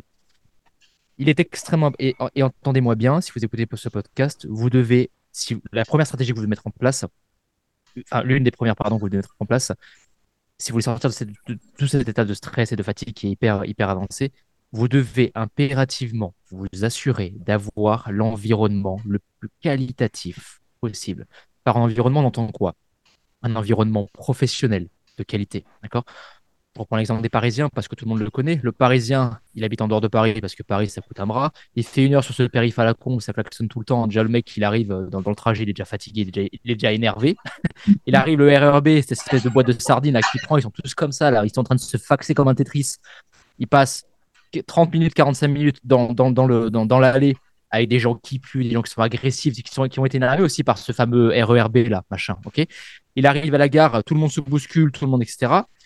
Il, part de la gare, il va à son taf à pied, ça prend à peu près, euh, on va dire quoi, 20-30 minutes. Il arrive au taf, la secrétaire l'emmerde, le boss l'emmerde parce que lui aussi, il a passé toute une heure dans, le périph', etc., etc.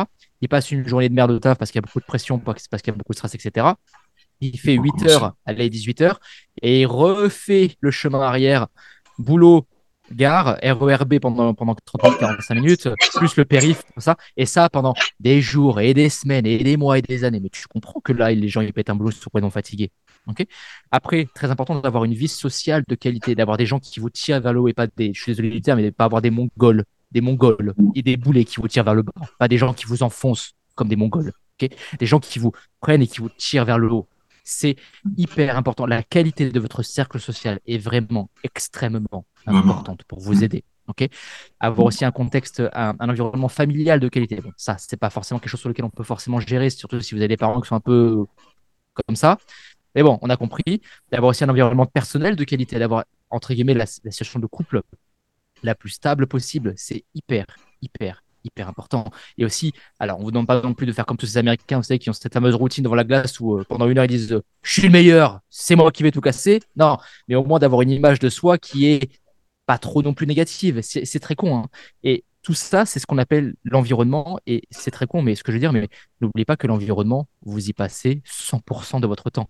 Oui. On y passe 100% de notre temps. Et c'est pour ça que c'est vraiment ça, en premier lieu, qu'il faut régler autant que possible. Et vous allez voir que juste le fait de changer quelques paramètres, de vous débarrasser des personnes toxiques, des, des, des, des pervers narcissiques qui vous entourent, par exemple, des gens qui vous tirent vers le bas et qui vraiment qui vous enfoncent comme des mongols, des, des gens qui sont des poisons. Il y a des gens dans la vie, c'est des poisons, c'est des putains de poisons.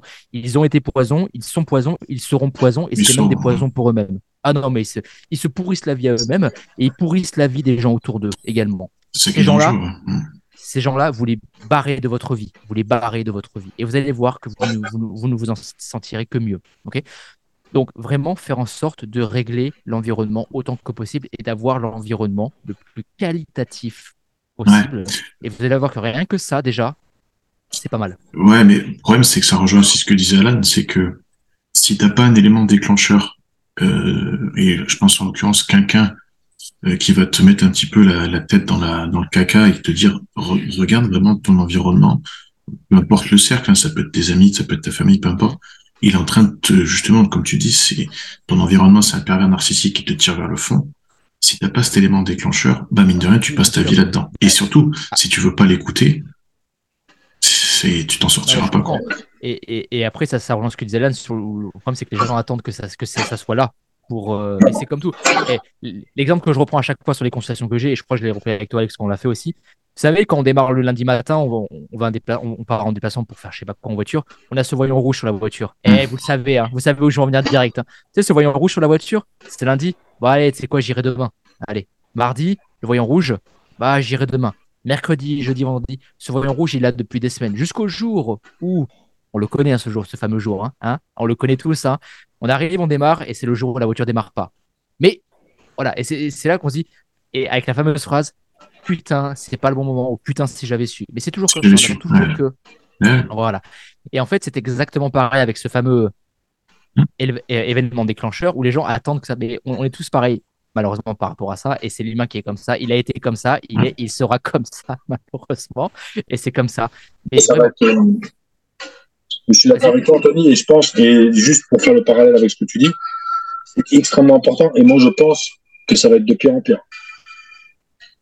Ouais, Et tu sais pourquoi ah, Il y a un élément, un, un élément qui s'est euh, qui s'est additionné à toute cette euh, merde entre guillemets vulgairement. Tu sais c'est lequel, c'est ça? Les réseaux sociaux, oui, le téléphone. ah ouais. Mais Ah non, mais ça, c'est c'est incroyable. Ça, c'est ça, c'est poison. Ça. ça, c'est, C'est mais, poison. mais justement, en termes d'environnement, c'est ton, c'est, je pense maintenant, c'est un de tes facteurs de stress numéro un. C'est ce Non, mais ça, c'est ça, ça pris, c'est euh, dire, Alex. Hein. Et t'as vu, je t'en ai déjà parlé. Hein. Ça, pour moi, c'est ce qu'il y a de pire pour l'humanité, ça. Alors, Mm. j'explique. Hein. C'est un outil fabuleux pour connecter les gens. D'ailleurs, sinon, on ne se serait pas connu. Donc, on est connecté. On peut connecter avec des mecs qui sont à Dubaï et tout. C'est fabuleux. Le problème, et c'est ce que disait Anthony au début de, de- du podcast, c'est que c'est la dose qui fait le poison. Ah oui. Et là, on n'est plus dans, euh, dans l'approche euh, rationnelle. On est dans euh, l'hyperconnectivité. Ça veut dire qu'en gros, euh, l'autre coup, je te jure, c'est vrai. hein. Je, je, je passe devant un collège, c'était sorti du collège. J'étais en bécane. Je vois les minots. Il n'y en avait pas un seul qui traversait la route en regardant devant lui. Pas un seul. Je te jure, il y avait au moins 80 minots. Il n'y avait pas un seul qui regardait en face de lui. Ils étaient tous, tous, tous, tous, tous sur leur téléphone. Tous. Tous. Ah, mais je comprends. hein. Je comprends. Et ça, hyper addictif. Hein. facteur de stress. Parce que pourquoi? On veut pas louper le dernier podcast de Booba. On veut pas euh, faire la dernière story de, euh, de Hanouna. On veut pas louper le dernier chanteur qui vient de faire une story ou qui vient de clasher un tel. On veut pas regarder le dernier Ouais. TikTok de l'autre. En fait, on veut rien louper. On veut Ouais, tout le temps être connecté. euh, en, en anglais, c'est ce qu'on appelle le FOMO, le fear, le, le fear of missing out, le- la peur de manquer quelque chose en fait. C'est connu, hein, c'est très très très connu. Et, euh, et, et, et moi, j'ai- j'étais, je peux en parler un peu parce que j'étais aussi là-dedans, dans le sens où en fait, je me suis rendu compte que des fois, mon téléphone, et je vous promets que c'est vrai, je fais juste que de le toucher. Et Ouais, je le fais aussi. Ouais. Des fois, je- juste mon téléphone, sans le, cons- sans le consulter, j'appuie juste sur l'écran pour voir l'heure qu'il est, alors que j'ai l'heure sur les écrans. hein. Et je- Ah, mais c'est et, Ah et moi, et moi aussi, c'est pareil, c'est pareil, c'est pareil. c'est, le euh, coup. c'est pareil, on n'est pas mieux que les autres, hein. on est pareil, on Ah est non, non, pareil, mais, euh, pareil. moi, pareil. de mon côté, donc j'ai- du coup, j'ai mis quelques, deux trois trucs en place, mais c'est très con en fait, comme j'ai un très gros bureau qui est hyper large, mais c'est hyper con. Alors vous pouvez tenter ça si jamais si vous avez la, la possibilité de le faire, c'est que mon téléphone il est sur un chargeur euh, magnétique. hein. Attends, je vous montre, c'est ça là. Attends, c'est ça là. C'est un, chargeur comme ça là. Ok. En fait, ce que je fais, c'est que comme j'ai un grand bureau, mais c'est très con. hein, mon, téléphone, je le mets à l'autre bout du bureau, au fond là-bas. Et vu que je peux pas le toucher, mais c'est très con, hein, vu que je peux pas l'atteindre, ça m'oblige de me lever ou de me pencher pour aller le chercher. Mais juste le fait de faire ça, ça me fait chier. Mais vraiment. Et j'ai remarqué que je, je, je consulte beaucoup moins le téléphone et j'ai les stats, vous savez, parce que vous savez, une fois par semaine, on reçoit Ouais. les, stats de l'iPhone. V- Votre temps d'écran a diminué et j'ai des stats qui, qui, euh, qui, qui diminuent de ouf. Mais juste ça, ça me permet de décrocher peut-être, et même des fois, les réseaux sociaux, mais des, des fois, je- je- j'en arrivais des fois à une fois par heure, enfin une fois toutes les 10 minutes à consulter. Mais la vérité, mais j'étais. Non, non, mais c'est, ça. et ça, et ça, ça crée un stress énorme, Non, mais c'est. énorme, énorme, énorme, énorme. Et d'ailleurs, quand tu vas, euh, quand tu vas, euh, en fait, tu prends plus le temps. Les anciens, c'est ce qu'ils disent et ils ont raison. En fait, c'est pas de la démagogie de dire ah c'était mieux avant. Non, c'était pas forcément mieux avant, ça c'est une connerie. Mais les gens prenaient plus le temps de se connecter. Oui, oui. Mais tu sais, l'exemple que j'ai eu encore il y a, je sais plus, il y a pas très très longtemps, j'avais été voir un match de foot. Et en fait, pourtant j'ai que 30 ans, tu vois. Et j'ai halluciné que j'étais le seul quasiment à regarder le match. Ouais, bah oui. Mais ça Les gens, étaient, les gens regardaient le match, mais tu sais, sur leur téléphone en fait. Mais oui, mais oui. Mais c'est un, c'est, c'est, c'est, c'est- c'est un truc de fou. C'est un truc de fou. la place. Et paye la place. tu sais, profite du truc. Alors, je, je veux bien que tu veux garder un souvenir, tu vois, c'est parce que c'est pas, c'est- fait- totalement compréhensible. Mais quand même. Je veux dire, enfin, je sais pas. Ah, mais je comprends. Mais même les concerts, tu sais, on voit, on voit les images des concerts maintenant. Tu, tu Ah non, vois, en c'est fait, euh, c'est c'est une, c'est un champ de téléphone. Et puis derrière, t'as le mec qui est en train de, de performer. Ah, c'est là que ça devient une aberration parce que regarde, tu vas, tu vas, c'est là qu'on perd complètement le sens des réalités et que justement ça provoque un stress, un truc, un machin. Euh, tu, tu, tu, tu, tu le vois souvent, hein, tu vois sur des gens qui se font agresser dans la rue ou des gens sur des accidents et tout, les gens ils portent pas secours, ils sortent leur téléphone. Mhm. Exactement, Mais c'est quoi ce, c'est quoi ce délire? C'est quoi ce truc? Donc tu vois tout ça pour dire que en fait ça, ça crée en plus un stress et en fait c'est quelque chose qui à la base ça, c'est pas une nécessité, C'est pas vital. C'est pas nécessaire, Mhm. c'est pas nécessaire à ta vie. Moi j'ai grandi sans ça, j'avais pas ça, on n'avait pas de téléphone, on avait les cabines téléphoniques et on avait le téléphone à la maison. J'avais pas d'internet non plus et je m'en sortais très bien, tu vois? On était connectés différemment. Ça veut dire que si tu voulais aller voir euh, Pierre-Paul Jacques chez lui, eh ben, tu, si t'avais pas qu'il était chez lui, tu y allais quand même, tu tapais à la porte, s'il était pas chez lui, t'es pas chez lui, tu vois. Non, mais bien sûr, je suis entièrement Tu d'accord. vois? Et tu vois, moi, moi, il y a un truc que j'ai fait qui aussi qui m'a permis vraiment de dire, mais c'est très, très, mais c'est vraiment très, très con. Toutes les notifs dans les paramètres de l'iPhone, je les ai toutes enlevées. Peu importe l'application mail, même message, WhatsApp ou quoi, j'ai tout enlevé. Tout, tout, tout. C'est-à-dire que dès que je reçois une notif, j'ai plus le- l'espèce de bannière qui s'affiche et rien que ça, ça Ah me oui. pousse à consulter beaucoup moins le téléphone. Après, moi, dans mes, dans mes pages de travail, donc, bon, je travaillais beaucoup, je fais ce qu'on appelle du Pomodoro. Je pense que vous devez Ouais, ok. connaissez. Hmm. En fait, moi, je fais du 65. 60 minutes de taf Ah ouais, ok. et 5 minutes, ou pendant 5 minutes, je fais rien du tout. Ouais, souvent, c'est moins le, le temps de travail. Parce que toi, t'as plus une Ça capacité. dépend. Ouais, ouais, après, après c'est moi. Comme, comme je dis, Ouais. encore une fois, c'est pour moi. hein. C'est uniquement pour moi. Je fais 60 minutes de taf où je me force à pas regarder le téléphone en sachant que le téléphone est au fond du bureau, que je ne peux pas le toucher et que j'ai enlevé toutes les notifs. Donc en fait, j'ai rien qui, qui, me- qui me distrait, qui me, me distrait. Même sur mes Mm. ordi, j'ai enlevé toutes les notifs. Pour WhatsApp, pour mail, tout. J'ai tout enlevé. Comme ça, je suis pas distrait, je suis focus. Et pendant cette minute de pause là, par exemple, où je regarde le téléphone, ou je le fais pas, ou je fais rien. Mais en fait, pendant 5 minutes, je stoppe. Je vais marcher dehors, je vais jouer avec Patrick, par exemple, Ouais. ou je vais lui faire des câlins, ou je fais rien du tout, ou je vais regarder une vidéo YouTube, ou je fais mais absolument rien, histoire de Ouais, mais plus efficient souffler un peu. Voilà, exactement. Pour me permettre vraiment de souffler, de respirer, de souffler un peu. Et c'est vrai que j'ai remarqué qu'en faisant ça, et je le fais, je me suis vraiment tenu depuis, depuis cette année, c'est ce que je me suis dit que j'allais faire depuis janvier. Là, je le fais et ça, ça marche vraiment hyper bien. Et j'ai remarqué juste avec ça, je suis beaucoup plus focus, je suis aussi moins énervé au passage, moins stressé aussi au passage. Alors même si je suis aussi, même, même si limite de base un panda est plus stressé que moi, la vérité. Hein. Ok, je suis vraiment pas stressé, mais voilà, c'est pour dire que ça me permet vraiment de, pouvoir euh, voir le long terme et vraiment de, de, permettre de, à l'organisme de encore mieux gérer le stress que j'ai au quotidien. Ok, mais rien que de faire ces petits trucs comme ça, ça me permet vraiment de, de ouais, allez, hmm. on évacue, on évacue, on évacue. Et pareil, on parlait tout à l'heure du volume d'entraînement. Très souvent, les gens, vous devez comprendre que le volume d'entraînement, et ça, je pense que vous êtes d'accord, le volume d'entraînement que vous, que vous avez doit refléter, et ce doit, c'est même pas, c'est ouais, vraiment doit refléter l'environnement dans lequel vous êtes. Pour faire très simple.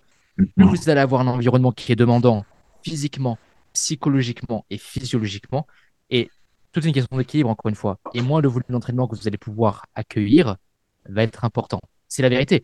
On prend l'exemple. Alors, une fois, l'exemple que j'ai donné n'est absolument pas péjoratif. Hein. Attention, hein. c'est pas pour, euh, pour dénoncer quelque chose. On prend quelqu'un qui est secrétaire, par exemple. Alors, ce que je dis encore une fois, c'est absolument pas péjoratif. ok? On est d'accord que le métier de secrétaire, physiquement, c'est pas très demandant. On est d'accord avec ça.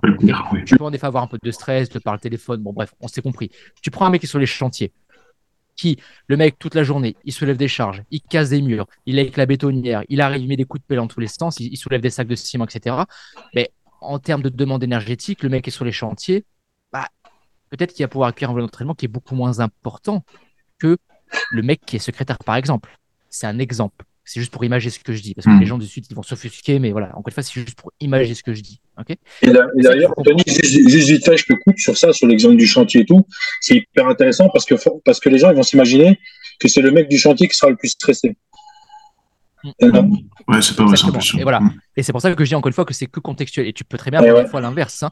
Et des personnes qui ont, un, métier qui est très physique, très demandant, mais ça leur pose, ça ne leur pose absolument aucun problème de faire 5 séances, voire 6, voire plus. Séances, voilà. Encore une fois, votre, votre volume d'entraînement et ce que vous allez mettre en place pour votre routine d'entraînement sportive doit s'adapter à votre capacité du moment et à l'environnement que vous avez. Il est inutile de commencer à faire comme les bonnes résolutions de début d'année, 5-6 séances de sport par semaine, alors que vous êtes déjà complètement épuisé, fatigué. Moi, je vous le dis, quand, quand je sais que j'ai une grosse semaine, alors j'ai pas le métier le plus physique du monde parce que je, je passe ma, ma, journée assis, sauf quand je marche sur le tapis. Euh, heureusement que je l'ai d'ailleurs parce que sinon je bougerais pas mon cul. Euh, mais je veux dire, parce que des fois, il y a des semaines, je fais que trois séances, mais ça me pose pas de problème parce que je, moi, j'ai compris que la gestion de ma fatigue et de mon stress sur le long terme, elle m'allait être beaucoup plus bénéfique que d'y aller et, de faire une séance de merde. Une séance de merde qui n'aura aucun sens sur le plan physique. En plus, ça, va encore plus faire chier parce que la séance aura été merdique, on n'a pas de nerveux, on congestionne pas, les paires sont dégueulasses, on n'a aucun ressenti, on kiffe pas, on est là, en plus on se dit, hein, on l'a tous fait, on se dit, mais qu'est-ce que je fous là? Qu'est-ce que je fous là? Si j'avais su, je resté chez moi, on le sait.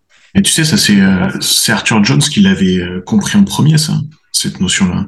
Et pourtant, c'est quelqu'un que personne connaît ou personne n'a envie de suivre comme exemple.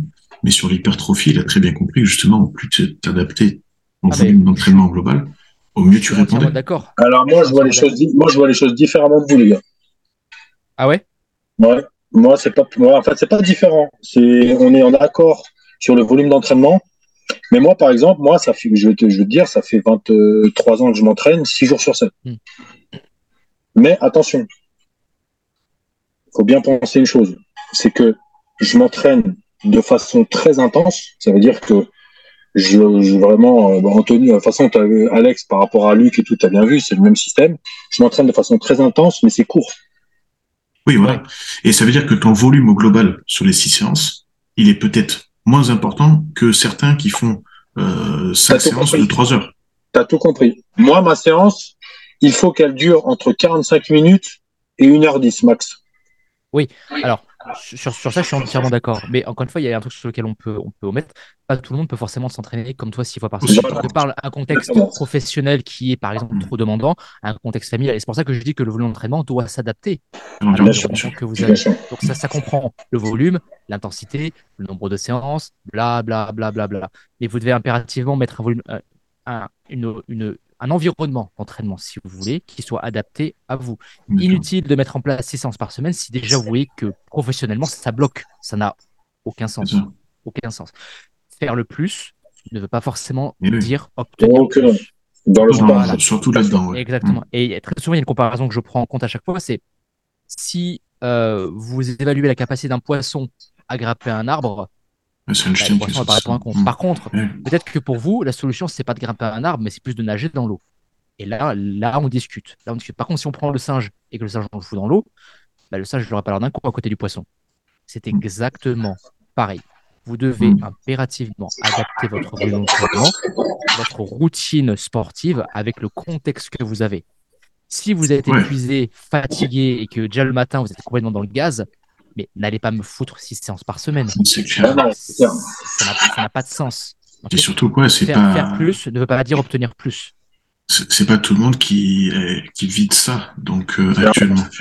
Non, clairement, clairement. Après, après, il faut dire une chose, c'est que là-dessus, on est un peu privilégié, mais après, on a fait le choix aussi, à un moment donné, de se dire, bon, on va rentrer dans la voie du coaching, etc.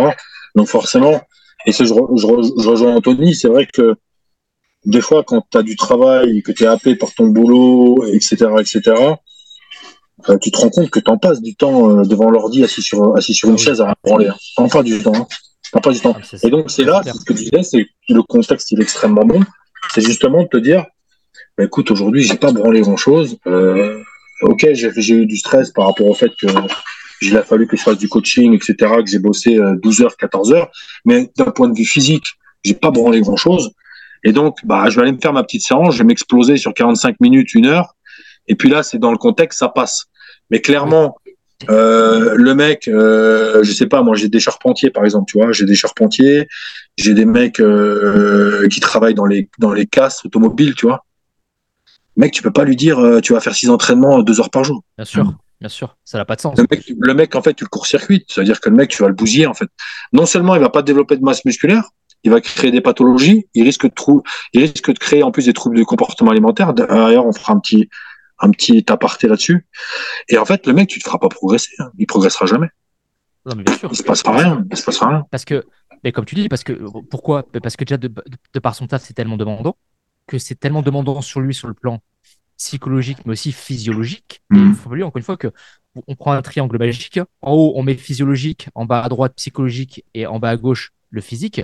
Si le physique est affecté, ça va toucher le psychologique Oui. aussi le physiologique. Si le physiologique est touché, ça va toucher et le psychologique et le physique. Et, et- et- et tout. Et ça, c'est tout le temps, tout le temps. Mm. Exactement, c'est exactement ça. Et c'est pour ça que je dis encore une fois que vous devez vraiment vous adapter en fonction du contexte. On s'en branle que le mec il fasse six séances par semaine. S'il peut le faire, tant mieux pour lui.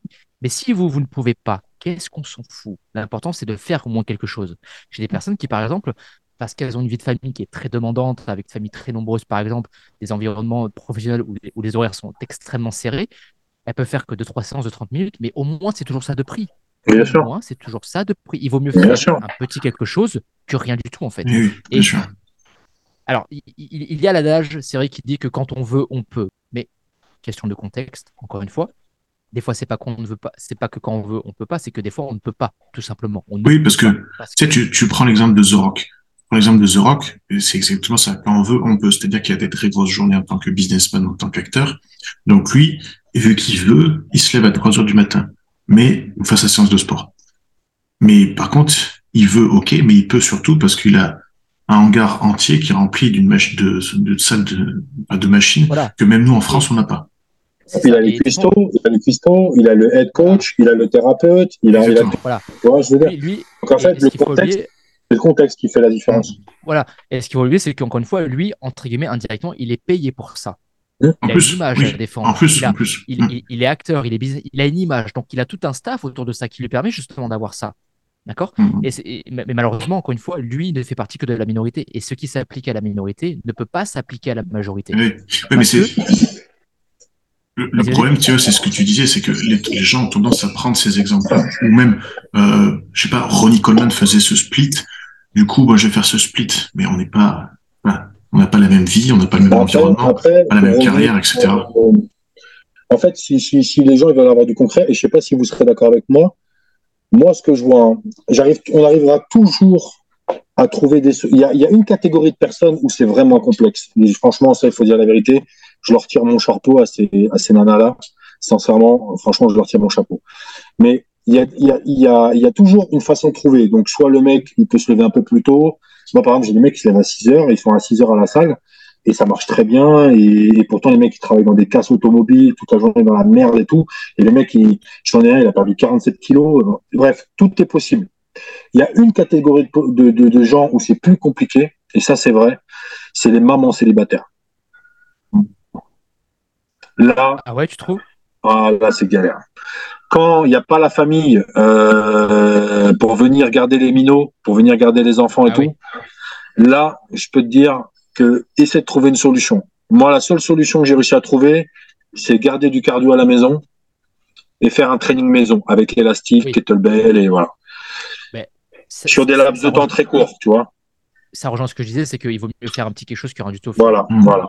Et, et, ça rejoint le fait aussi de ce qu'on disait alors sur le fait d'avoir un environnement de qualité. Avoir par exemple un environnement familial qui peut te permettre de garder l'enfant, par exemple, juste pendant 45 minutes, le temps que tu fasses la séance, bah, c'est très con, mais c'est ça dont on parle quand on veut sortir de tout ce qui est stress, tout ce qui est fatigue, c'est l'environnement qui est très, qui, encore une fois, on y passe 100% de notre temps. Et c'est ce qui va nous, plus ou moins nous conditionner à sortir plus ou moins facilement de ça. Ok? Et c'est ce qu'il faut reconnaître, c'est qu'encore une fois, l'environnement est vraiment, pour moi, aujourd'hui, primordial. Mais le problème, c'est que pas tout le monde peut être aussi pragmatique et partir, euh, partir dans les îles et, vivre que de la pêche, hein, entre guillemets. Hein. Ouais, ou même faire le tri, hein, parce que, enfin, moi, je sais que personnellement, j'ai dit, je l'ai fait, mais euh, quand j'étais rentré du Canada, mais je l'ai fait même deux ans après, parce que j'ai été accompagné par un thérapeute. Mais faire ce tri au niveau de mon environnement, c'était pas c'était pas facile, tu vois. Et pourtant, c'était nécessaire à ma survie entre guillemets. Ah non, mais bien sûr, on, on, en revient sur ce que disait Alain du coup par rapport aux pulsions alimentaires. C'est très con, mais encore une fois, il faut comprendre aussi un peu les choses. On est tous humains. On est tous humains. ok? Et, ça, il faut vraiment se rappeler, on est tous humains. Avec des différentes façons de gérer le stress, une personnalité qui est différente, une façon d'interpréter l'environnement qui est différent, une façon d'interagir avec ce environnement qui est différent, une façon de résister plus ou moins au stress. On est tous différents par rapport à ça. ok? Ce qu'il faut comprendre, c'est que c'est tout à fait aussi normal. Alors, ça ne justifie pas tout, et encore une fois, ça n'explique pas tout, et ce n'est pas la réponse à tout. Je comprends qu'il y a de plus en plus de gens qui sombrent un peu dans des comportements alimentaires très euh, particuliers, entre guillemets, parce que là, ils ont besoin de déconnecter, en fait. Mais je comprends aussi indirectement le truc, parce qu'ils ont vécu ils ont, eu des jours et des jours de merde, mais c'est normal qu'il y a des fois on se dise allez, là, on va souffler un peu. Ok, j'ai besoin de. Et on est tous humains. Combien de fois, toi, là, par exemple, tu dis à, à, ta femme ou toi, Alex, tu dis à Claire, tu sais quoi, allez, j'ai passé trois jours de merde, là, j'ai eu que des bilans de merde. Allez, ce soir, on va au resto, j'ai besoin de. Ou même pas resto, mais juste, on souffle. Ce soir, on sort, on, bouge. Un ciné, un truc, bien sûr. Voilà, juste pour, euh, voilà. Sortir de la réalité du truc, euh, bien sûr. Exactement, juste, juste pour se déconnecter. Mais encore une fois, c'est humain. Et le problème, c'est qu'aujourd'hui, ce les gens ont, l'impression que ça, ils ne peuvent pas le faire. Ils n'ont pas le droit parce qu'ils passent pour des faibles ou je sais pas quoi. Ou... Mais non, non, non, on est tous humains et c'est important de savoir aussi des fois dire, ok, là, je sens que je suis pas loin de tomber, je, suis, à la limite de la falaise. Je sens que si je ne fais pas de plus, je pense que je tombe. Donc ce soir, on va, ou mhm. même cette semaine, je, allez, je déconnecte. Ce soir, on va au resto, on va au cinéma, on fait un truc, je souffle un peu, et le lendemain, on est reparti. Mais c'est important de savoir, encore une fois, apprendre à, dire stop quand il faut aussi, quoi. Et justement, justement, Anthony, c'est là que c'est bon, c'est bien aussi de, parler de ça. Je pense que ça va intéresser les gens. C'est que justement, sur des états chroniques de stress, souvent quand tu vois beaucoup de stress chez les gens, tu vois, des, tu vois que ces gens-là développent des troubles alimentaires compulsifs. Ah ouais, c'est. Euh, Alors, euh, et c'est d'ailleurs pour ça beaucoup de femmes. Euh, bon, après, il y a aussi, attention, les femmes, c'est particulier parce que aussi, tu as le cycle menstruel qui va venir intervenir. Donc ça, ça fera peut-être un autre podcast. Mais vous, c'est encore plus complexe pour vous, mesdames, malheureusement. C'est que vous avez des fluctuations d'hormones qui vont développer des envies, des envies de sucre, des envies de salé. Bon, bref, ça, c'est encore autre chose. Mais par rapport au stress, il faut comprendre que euh, c'est toujours le même, c'est le principe de toujours euh, rester sur les basiques, c'est le chemin de la récompense. Ça veut dire ce qui vous fait du bien. Qu'est-ce qui vous fait du bien? Alors on disait tout à l'heure les anxiolytiques. Pourquoi ça crée une addiction? Parce qu'il y a déjà le système physiologique, d'accord, la biochimie par rapport aux neurotransmetteurs, mais il y a aussi le fait de dopamine, sérotonine, donc qui sont des hormones du bien-être, etc., etc. Tout ça, ça va être sécrété de façon intense dans votre cerveau. Par exemple, quand vous allez manger. Vous mangez une glace, vous mangez un, une connerie, un truc qui vous réconforte, qui vous rappelle votre enfance, qui vous rappelle le bien-être, le gâteau de la mamie, la madeleine qui va bien, la glace parce que c'est un, un truc qui vous rappelle, ça vous réconforte, ça vous fait du bien. Et en fait, c'est un système du principe de la récompense. Et ça, ça va venir faire. En fait, c'est une manière qu'a votre cerveau pour venir décompresser de votre de votre journée de merde et votre état de stress.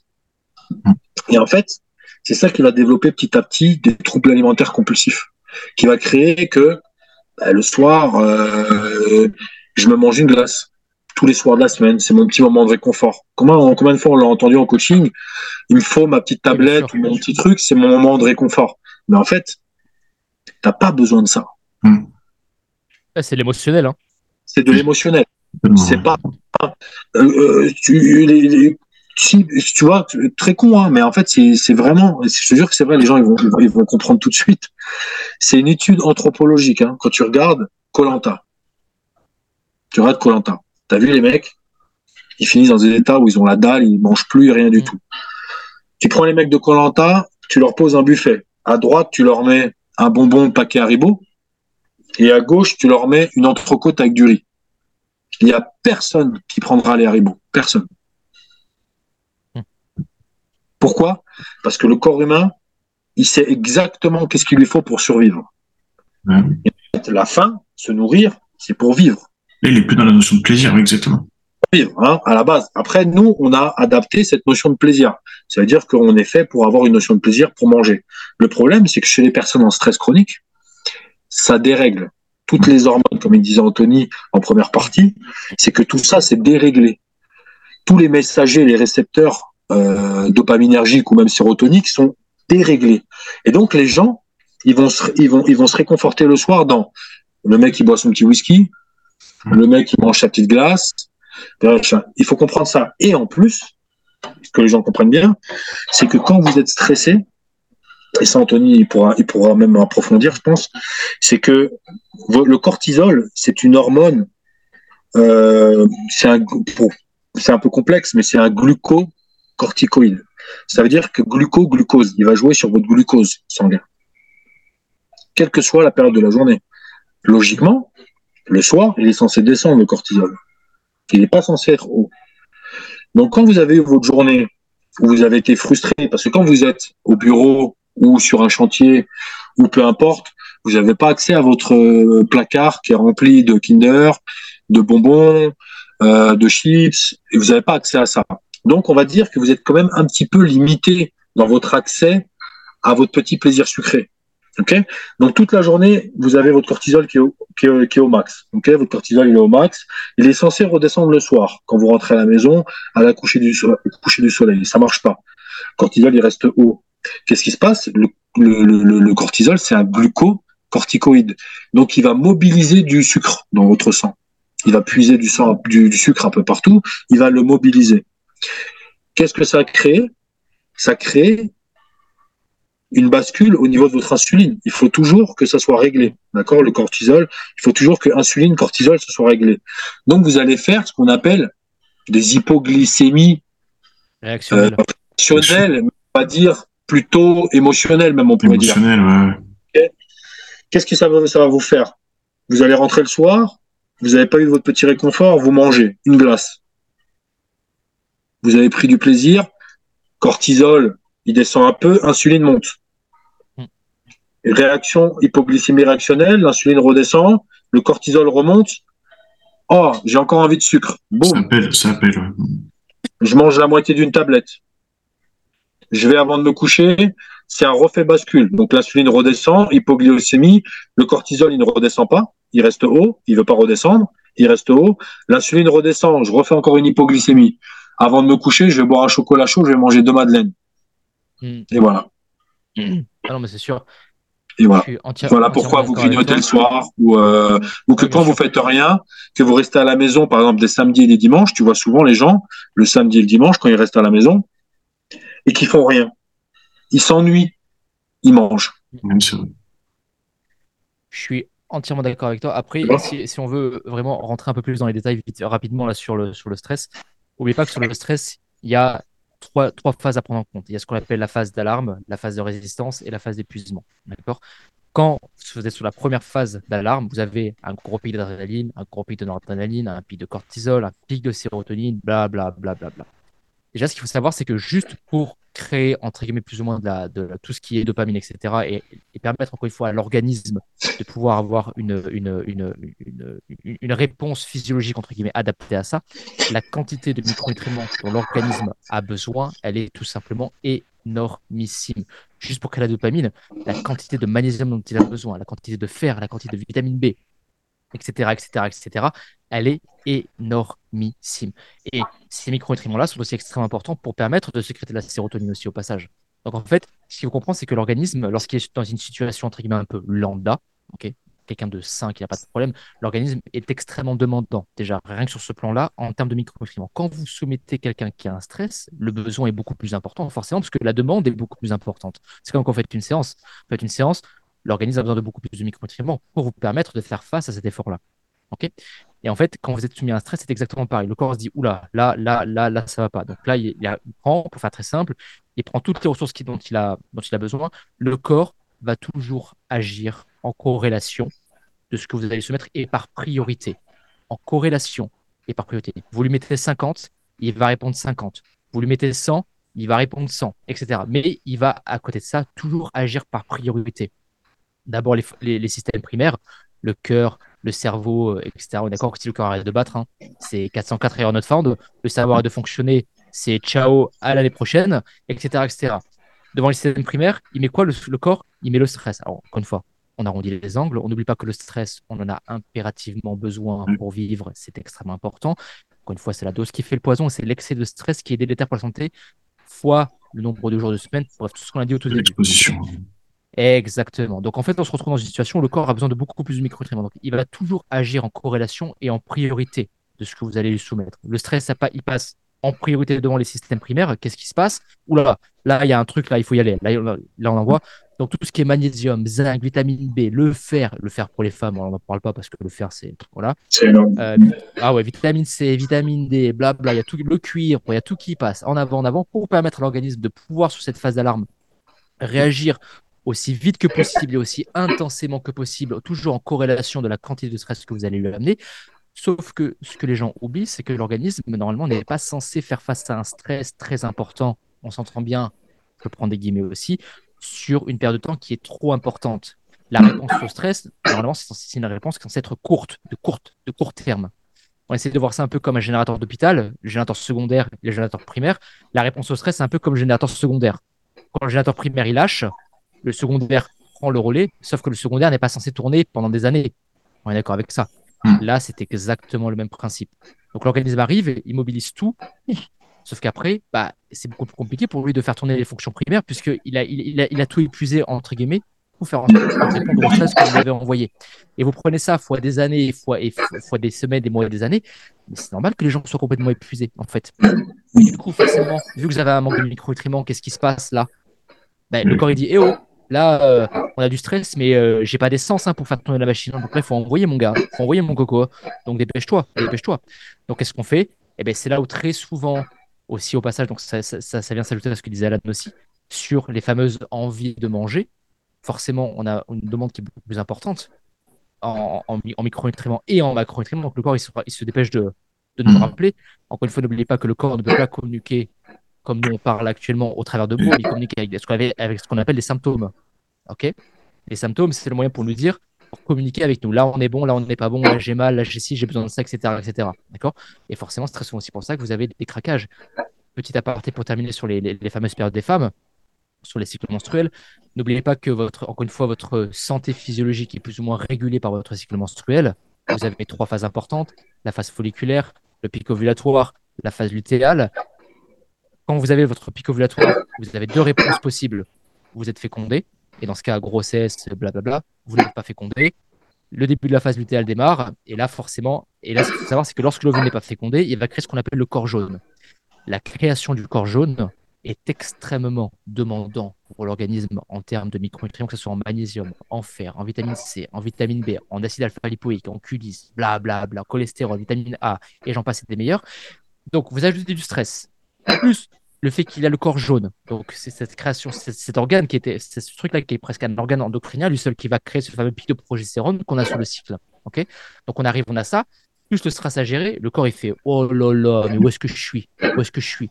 Et de base, même pour une femme qui est saine, la création du corps jaune, c'est extrêmement normal. Donc, c'est pour ça aussi qu'il y a très souvent ces fatigues, ces changements d'humeur, cette nervosité qui se fait sentir aussi. Et ce qu'il faut oublier, c'est que sur la phase lutéale, vous avez un pic d'oestrogène qui rend la sérotonine beaucoup moins disponible également. Et on sait qu'un manque de sérotonine, ça lie, ça, à quoi? Anxiété, nervosité, impulsivité. Certaines femmes ont une certaine, entre guillemets, hypersensibilité au bruit, à la lumière, au toucher, aux ondes électromagnétiques, etc. Ce qui, à ça aussi, peut amener d'autres problématiques. Un peu d'agressivité, des freins. Irritabilité, ouais. Mmh. Exactement, etc. etc. Et c'est normal qu'encore une fois, pour une femme, c'est aussi beaucoup plus compliqué à gérer parce qu'il y a le cycle menstruel à gérer qui est déjà, mmh. ce truc-là, c'est il faut envoyer déjà. Mais si tu ajoutes du stress à ça, et pour terminer, on se quand on, quand on est stressé, on a une perception de la, de, la réalité qui est complètement biaisée à cause de la fatigue, de la nervosité. On a l'impression qu'on a fait ça, alors que si on, si on regarde dans la réalité, on a fait quoi? On a fait ça. Mm. et pour un truc qui peut paraître ça, on a l'impression que c'est ça. Alors qu'en fait, c'est juste parce qu'on est, comme on est fatigué, comme on est, nerveux, etc., qu'on est un peu à, à, bout de, à bout de nerfs, on est complètement biaisé. Et voilà, et c'est pour ça que très souvent, la plupart des femmes notamment sont beaucoup plus aussi touchées indirectement par des problèmes vis-à-vis de l'alimentation, juste du cycle menstruel, plus le stress, etc., etc., etc. Quoi. Et, exactement. Et d'ailleurs, Anthony, un truc aussi important à souligner, c'est que la le précurseur de la mélatonine, c'est la sérotonine. Donc vous comprenez que si vous n'avez pas de sérotonine ou peu de sérotonine, d'ailleurs, le fait que vous mangez très peu de protéines pour la plupart, c'est un des vecteurs du fait que vous ayez peu de sérotonine le soir.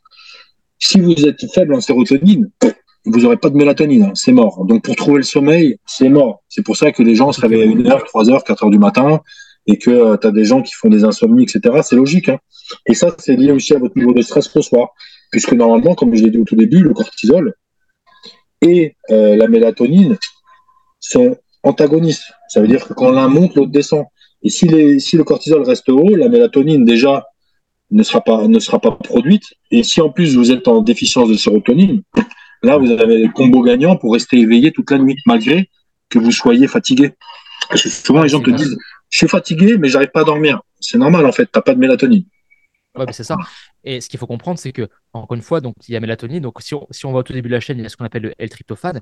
Et le L-tryptophane, il a après ce qu'on appelle un, intermédiaire qui est le fameux 5-HTP, le 5-hydroxytryptophane. Mais juste pour passer du tryptophane au, 5-HTP, vous avez besoin de cuivre, de fer, de B3, de, de calcium, de magnésium, bla bla bla bla bla. Et après, le 5-HTP, pour être converti en sérotonine, vous avez besoin de quoi? De B6, de zinc, de magnésium, de vitamine C. Mais après, la sérotonine, pour passer de, la sérotonine, elle passe pas directement à la mélatonine. Non, non, non, non, parce que sinon, ça serait, ça serait pas drôle. Il y a, encore un, un, intermédiaire entre les deux. Il y a ce qu'on appelle le, le, N-acétylsérotonine. Donc, sérotonine, N-acétylsérotonine, il a besoin de B6, de fer, de vitamine C. Et après, cette N-acétylsérotonine a encore besoin et de B6, et de B9, et de C. Eh oui, eh oui.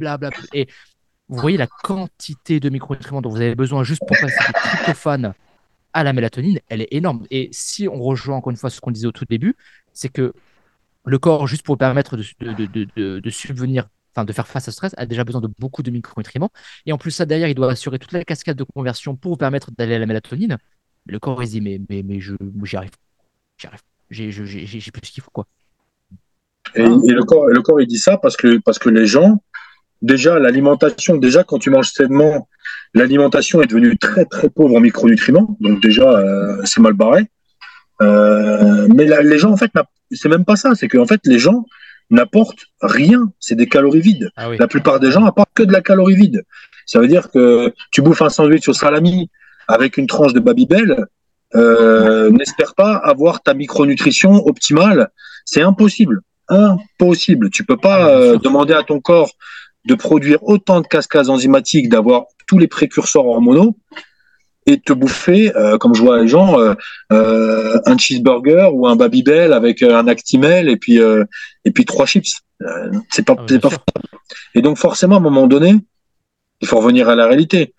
Si vous donnez comme carburant à votre corps vulgairement de la saloperie, vous pourrez jamais être optimal en termes de santé physiologique. C'est pas possible. C'est pas possible. Déjà, même quand quelqu'un mange sainement et fait l'effort de manger des, aliments avec beaucoup d'antioxydants, beaucoup de couleurs, beaucoup de, de, légumes, de fibres, de beaux poissons et tout, déjà rien que ça, vu que maintenant l'alimentation est extrêmement carencée de partout, il a du mal.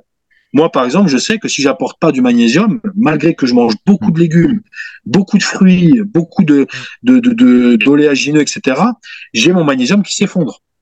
Ah oui, bien sûr. Ah, c'est le magnésium. Et, si je supplémente pas en magnésium avec une bonne forme de magnésium euh, chélaté, c'est mort. C'est mort. Je sens que euh, je commence à être crampé, je commence à avoir mal un peu partout. Pourquoi? Parce que mon magnésium il s'effondre très vite. Parce que la fatigue et tout, bien sûr. L'alimentation que j'ai, malgré qu'elle soit saine, elle ne suffit pas. Hum. Non, elle ne suffit plus parce que les aliments sont devenus très pauvres très très pauvres. Les, les, les, sols sont devenus très faibles, très très très peu énergétiques, ce qui fait que bah forcément euh, quand tu bouffes une pomme euh, maintenant, euh, tu as peut-être 5% de 10% de ce que tu avais dans les années 1850, 1900, tu vois. Ça n'a rien à voir. Donc si en plus là-dedans tu intègres de la junk food, ou alors tu as des gens, là en ce moment c'est la mode des one meal a day. Ouais, OMAD. Ah, OMAD, vas-y. On a dit, tout, tout, à l'heure, Anthony disait, et, ça là-dessus, c'est clair et net que je le rejoins, c'est que manger, c'est un stress. Et d'ailleurs, c'est important. Pourquoi? Parce que, bref, il y a plusieurs systèmes de nerveux dans le corps, dans le corps humain. On a le sympathique, le parasympathique. Et le parasympathique va servir à la digestion. Quand vous êtes stressé, c'est le sympathique qui prend le dessus, donc vous digérez pas. Si en plus vous faites un seul repas par jour, vous vous remplissez comme une oie, vous vous gavez comme une oie, vous allez créer un stress sur votre corps avec une alimentation en plus qui est pas saine, équilibrée, qui est pauvre en micronutrition, en, micronutriments, vous vous dites ah mais moi je fais un homade, je vais maigrir. Et au final, vous vous rendez compte que vous maigrissez pas. Ah, tu vois? Et, et c'est tout à fait logique. Comment tu veux apporter à ton corps en une fois? Ah, Je suis d'accord ce qui, ce qui, va avoir besoin, vous, vous, vous, surstressez votre système digestif, vous lui créez une tension euh, incroyable, vous lui envoyez euh, trois repas en un seul, et vous pensez que ça y est, euh, c'est nickel, un repas par jour, je suis, je suis nickel, tu vois. Mais c'est pas comme ça. Hein. C'est pas comme ça. Je suis entièrement d'accord, et, et je, je, vais, je, je, vais ajouter là-dessus. Alors, encore une fois, je pense qu'il faut aussi en redire les angles. Si vous faites du homad, ok, encore une fois, c'est le contexte qui explique tout, qui justifie tout. Si faire du homad, ça vous va, tant mieux. Restez avec. Si vous sentez bien là, gardez-le. Ok.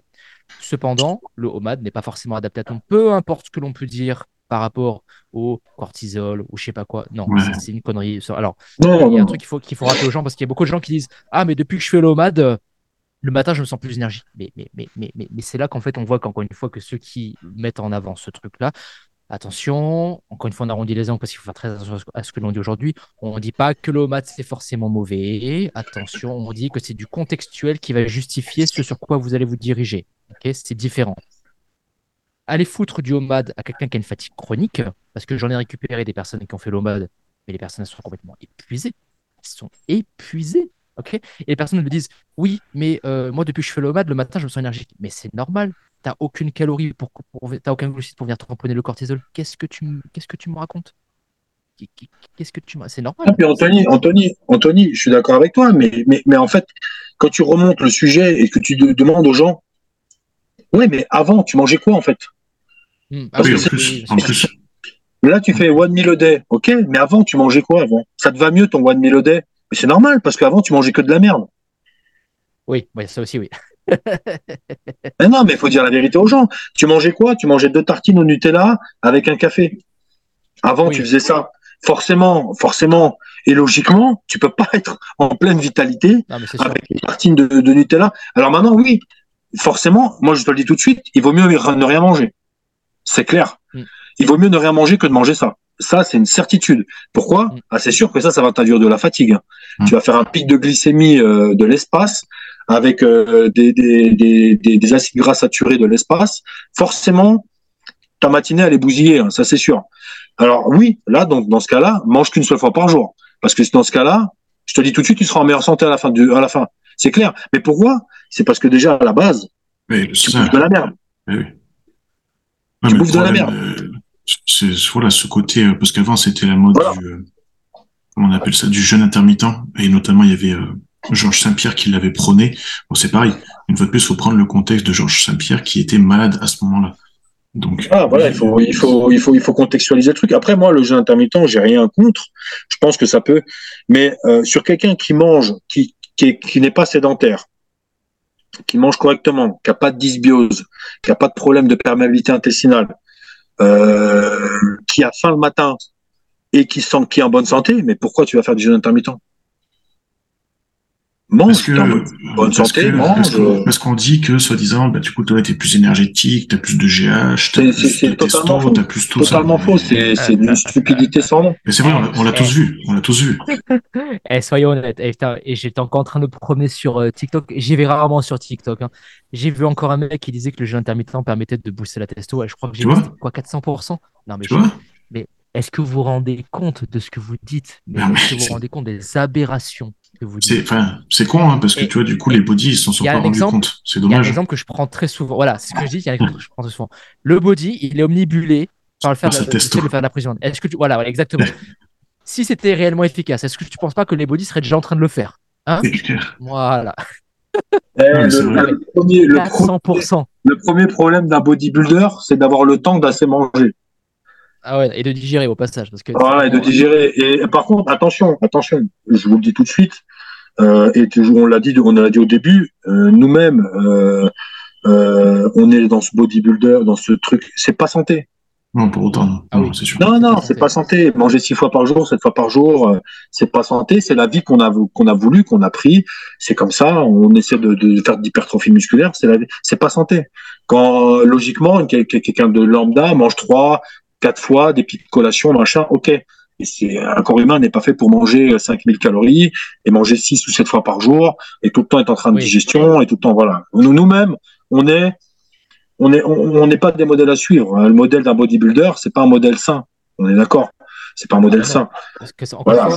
sans tous les cas, dites-vous bien que jamais performance et santé ne marcheront main dans la main. Jamais, jamais, jamais, jamais. Et puis de toute façon, quand tu vas dans les extrêmes de l'hypertrophie musculaire, on sait très bien qu'on est dans les extrêmes, qu'on cherche à avoir des gros pecs, des gros bras, à être un plus 10, plus 15 de ton, de ton, ratio poids-taille. On sait que c'est pas sain. On le sait. On sait que c'est pas sain. Tu surcharges ton système digestif, tu crées du stress. On le sait. Mais on l'accepte. Moi, j'accepte les conséquences. Oui. J'accepte ça. Bien sûr. J'accepte parce que c'est ma passion, c'est ma façon de voir les choses. Je l'accepte. Par contre, je sais qu'il y aura des conséquences. Et c'est pour ça qu'il faut faire attention à sa physiologie, faire ses prises de sang régulièrement, investir de l'argent dans sa santé.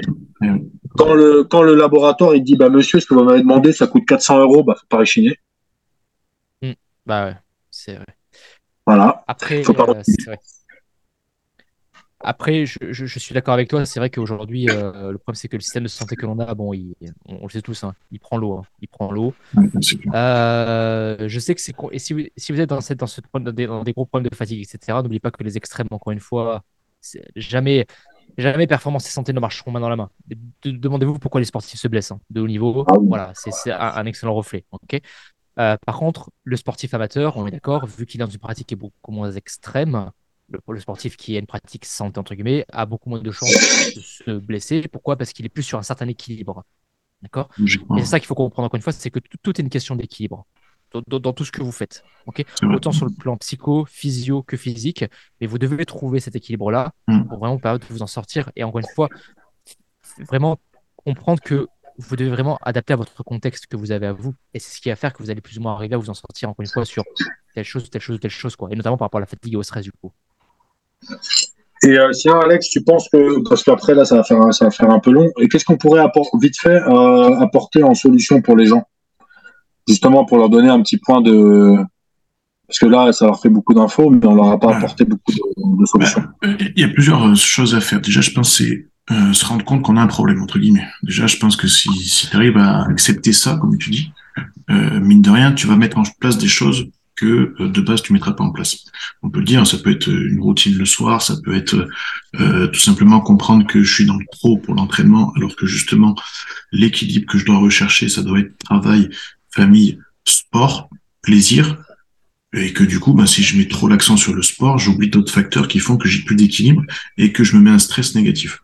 Donc je pense qu'il y a, vraiment ce facteur-là. Le facteur alimentaire, on en a assez parlé. Pourtant, c'est c'est con, mais déjà, si on apporte des bonnes choses, du bon carburant, comme tu as dit tout à l'heure, ah, mine de rien, la tête, elle va, elle va marcher mieux, tu vois. Les gens, moi, je, comme j'ai dit tout à l'heure, j'ai récupéré des gens en perte de poids, rien que le choix des aliments, ils me disent au bout de deux semaines, je me sens beaucoup plus énergétique, pourtant je mange beaucoup plus, mais je mange des choses saines et je suis mieux. Bah, c'est pourtant. Et là, je vais peut-être me faire des. Je te rejoins vite fait, comme ça en même temps. Euh, je ne sais pas si Anthony sera d'accord, je vais peut-être me faire des ennemis, je sais pas.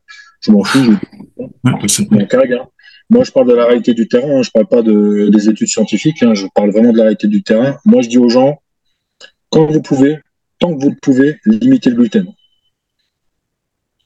Ouais. Ah, c'est vrai que je retrouve de plus en plus cette, cette problématique. Hein. Voilà, donc ça, c'est déjà un terrain où vous pouvez travailler là-dessus. Moi, je dis aux gens, tant, que vous pouvez, vous n'instaurez pas une diète sans gluten, c'est totalement débile. Je vous dis juste, si vous pouvez faire un choix entre euh, des pâtes et du riz, allez voir du riz. Si vous pouvez faire un choix entre une pizza euh, ou je sais pas une entrecôte avec des frites, et eh ben prenez une entrecôte avec des frites. Voilà, essayez de limiter au maximum le gluten et regardez, vous verrez. Déjà, tu vois. Je sais qu'Anthony n'est pas forcément d'accord. c'est pas que je suis pas d'accord, c'est qu'en fait sur le gluten, je suis beaucoup moins tranché. Alors, moi, j'essaie vraiment d'être le plus objectif possible par rapport à tout ce que je lis, tout ce que j'essaie vraiment à chaque fois de prendre le pour, le contre et vraiment de me faire mon propre avis par rapport à ça. Donc, encore une fois, ce que je veux dire, c'est j'essaie de vraiment d'être le plus objectif. Aujourd'hui, de ce qu'on en lit, sur, les études, etc., et peu importe qu'on se dise complot ou pas complot, je sais pas, même si pour ceux qui parlent dans les extrêmes, aujourd'hui, il est vrai que le gluten ancien n'a rien à voir avec le ah gluten aujourd'hui. Je, ah il y a 45 chromosomes différents du genre. Carrément, ouais, c'est ça. Voilà les papiers nous disent que pour 80 à 90% de la population, les gens tolèrent bien le gluten. Le gluten, même pour les personnes qui semblent avoir une certaine insensibilité au gluten, j'entends bien, on prend l'avoine pareil, ou le, blé, parce que c'est très souvent ce qui pose problème, par exemple, quand on parle de gluten, on, parle très souvent du, on l'associe très souvent au blé. Même les personnes qui ont une insensibilité au gluten avec le blé peuvent se permettre de consommer d'autres sources de gluten, comme l'orge ou le seigle, etc. OK? Il y a ça, première chose. Seconde chose, le problème, c'est que très souvent, et ça je le dis à chaque fois, le gluten est présent dans des aliments. Et ça rejoint aussi ce qu'on disait par, dans le podcast avant. On se rend compte que les gens ont de plus en plus de problèmes digestifs. D'accord? Le gluten est très souvent présent dans des aliments qui contiennent un FODMAP qui s'appelle le fructane.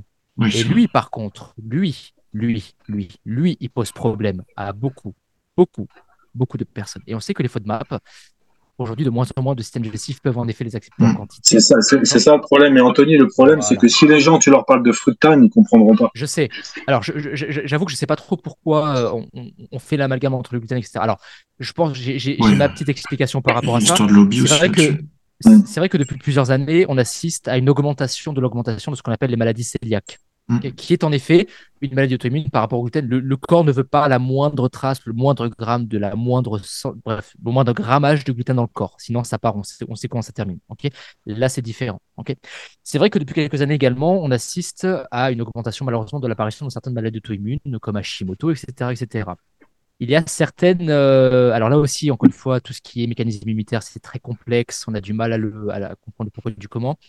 Le gluten est une protéine hein, qui est composée de ce qu'on appelle la gliadine et de ce qu'on peut lire. Alors, encore une fois, j'essaie de rester le plus objectif. Je n'ai pas un avis tranché parce qu'il y en a qui disent que oui, d'autres disent que non, blabla, bref. Et cette gliadine-là, de ce qu'on nous explique, apparemment est extrêmement similaire avec, euh, en, termes de composition, en termes de structure par rapport au tissu thyroïdien. Ouais.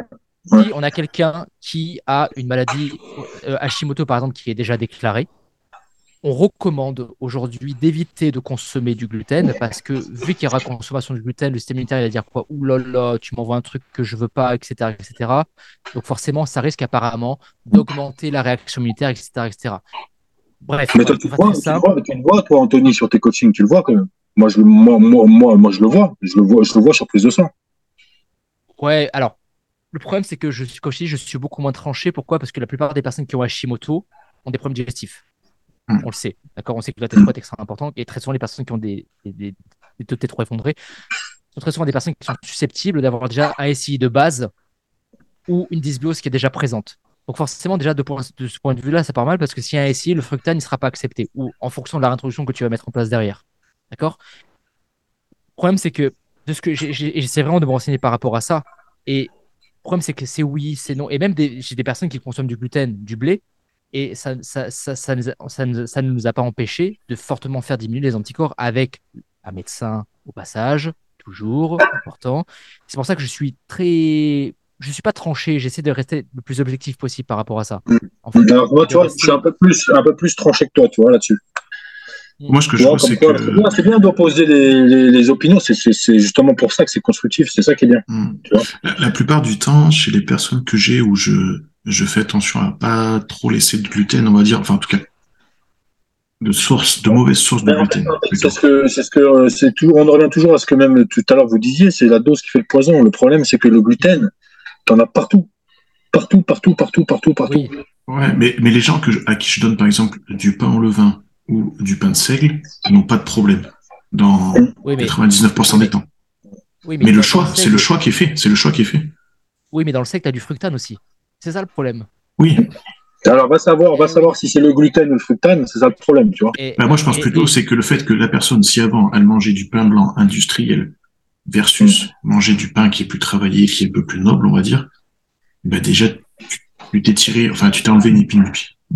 Ouais, mais là, encore une fois, on en revient pareil, parce que regarde, on prend les pâtes très souvent. ok? Les pâtes, on dit ne mange pas les pâtes à cause du gluten. ok? On est d'accord, qu'est-ce qui fait un produit? C'est la matière première qui va faire ce produit. Mhm. Donc, ce qui veut dire qu'avec quoi sont faites les pâtes, concrètement parlant? Avec quelles céréales étaient faites les pâtes? Est-ce que c'est des pâtes de quinoa, des pâtes de sarrasin ou des pâtes au blé? Etc. etc., etc. tu verras que très souvent, les personnes qui ont des SI ne peuvent pas manger de pâtes au blé, mais par contre, elles peuvent bouffer des pâtes au sarrasin. Pourtant, des Mhm. pâtes, bah des oui, pâtes. carrément. C'est ce qui, ce qui compose la pâte, en fait, qui va faire que plus ou moins le. Le- le- Mais la la plupart des pâtes, c'est, avec du blé, la plupart des pâtes. Oui, voilà, donc c'est pour ça qu'il y a ça aussi. Mais et, et- j'ai et j'ai eu aussi beaucoup d'études, même pour les personnes qui avaient le SI, et j'ai vraiment fait l'effort de les chercher, ils ont fait en sorte de, mettre en- de, de faire prendre à ces personnes-là une supplémentation en gluten. Ils ont fait exprès. Et même ces personnes-là n'avaient aucun problème digestif. Mhm. Aucun. Aucun. Aucun. Aucun. Ça ne veut pas dire que le Moi, gluten, encore une Je sais fois, pas, après, après, je suis tout à fait, euh, tu vois, euh, tout mais moi, concrètement et sincèrement, hein, je, te, je te dis franchement, c'est pour ça que je suis un peu là-dessus. Moi, c'est pas ce que je vois sur le terrain.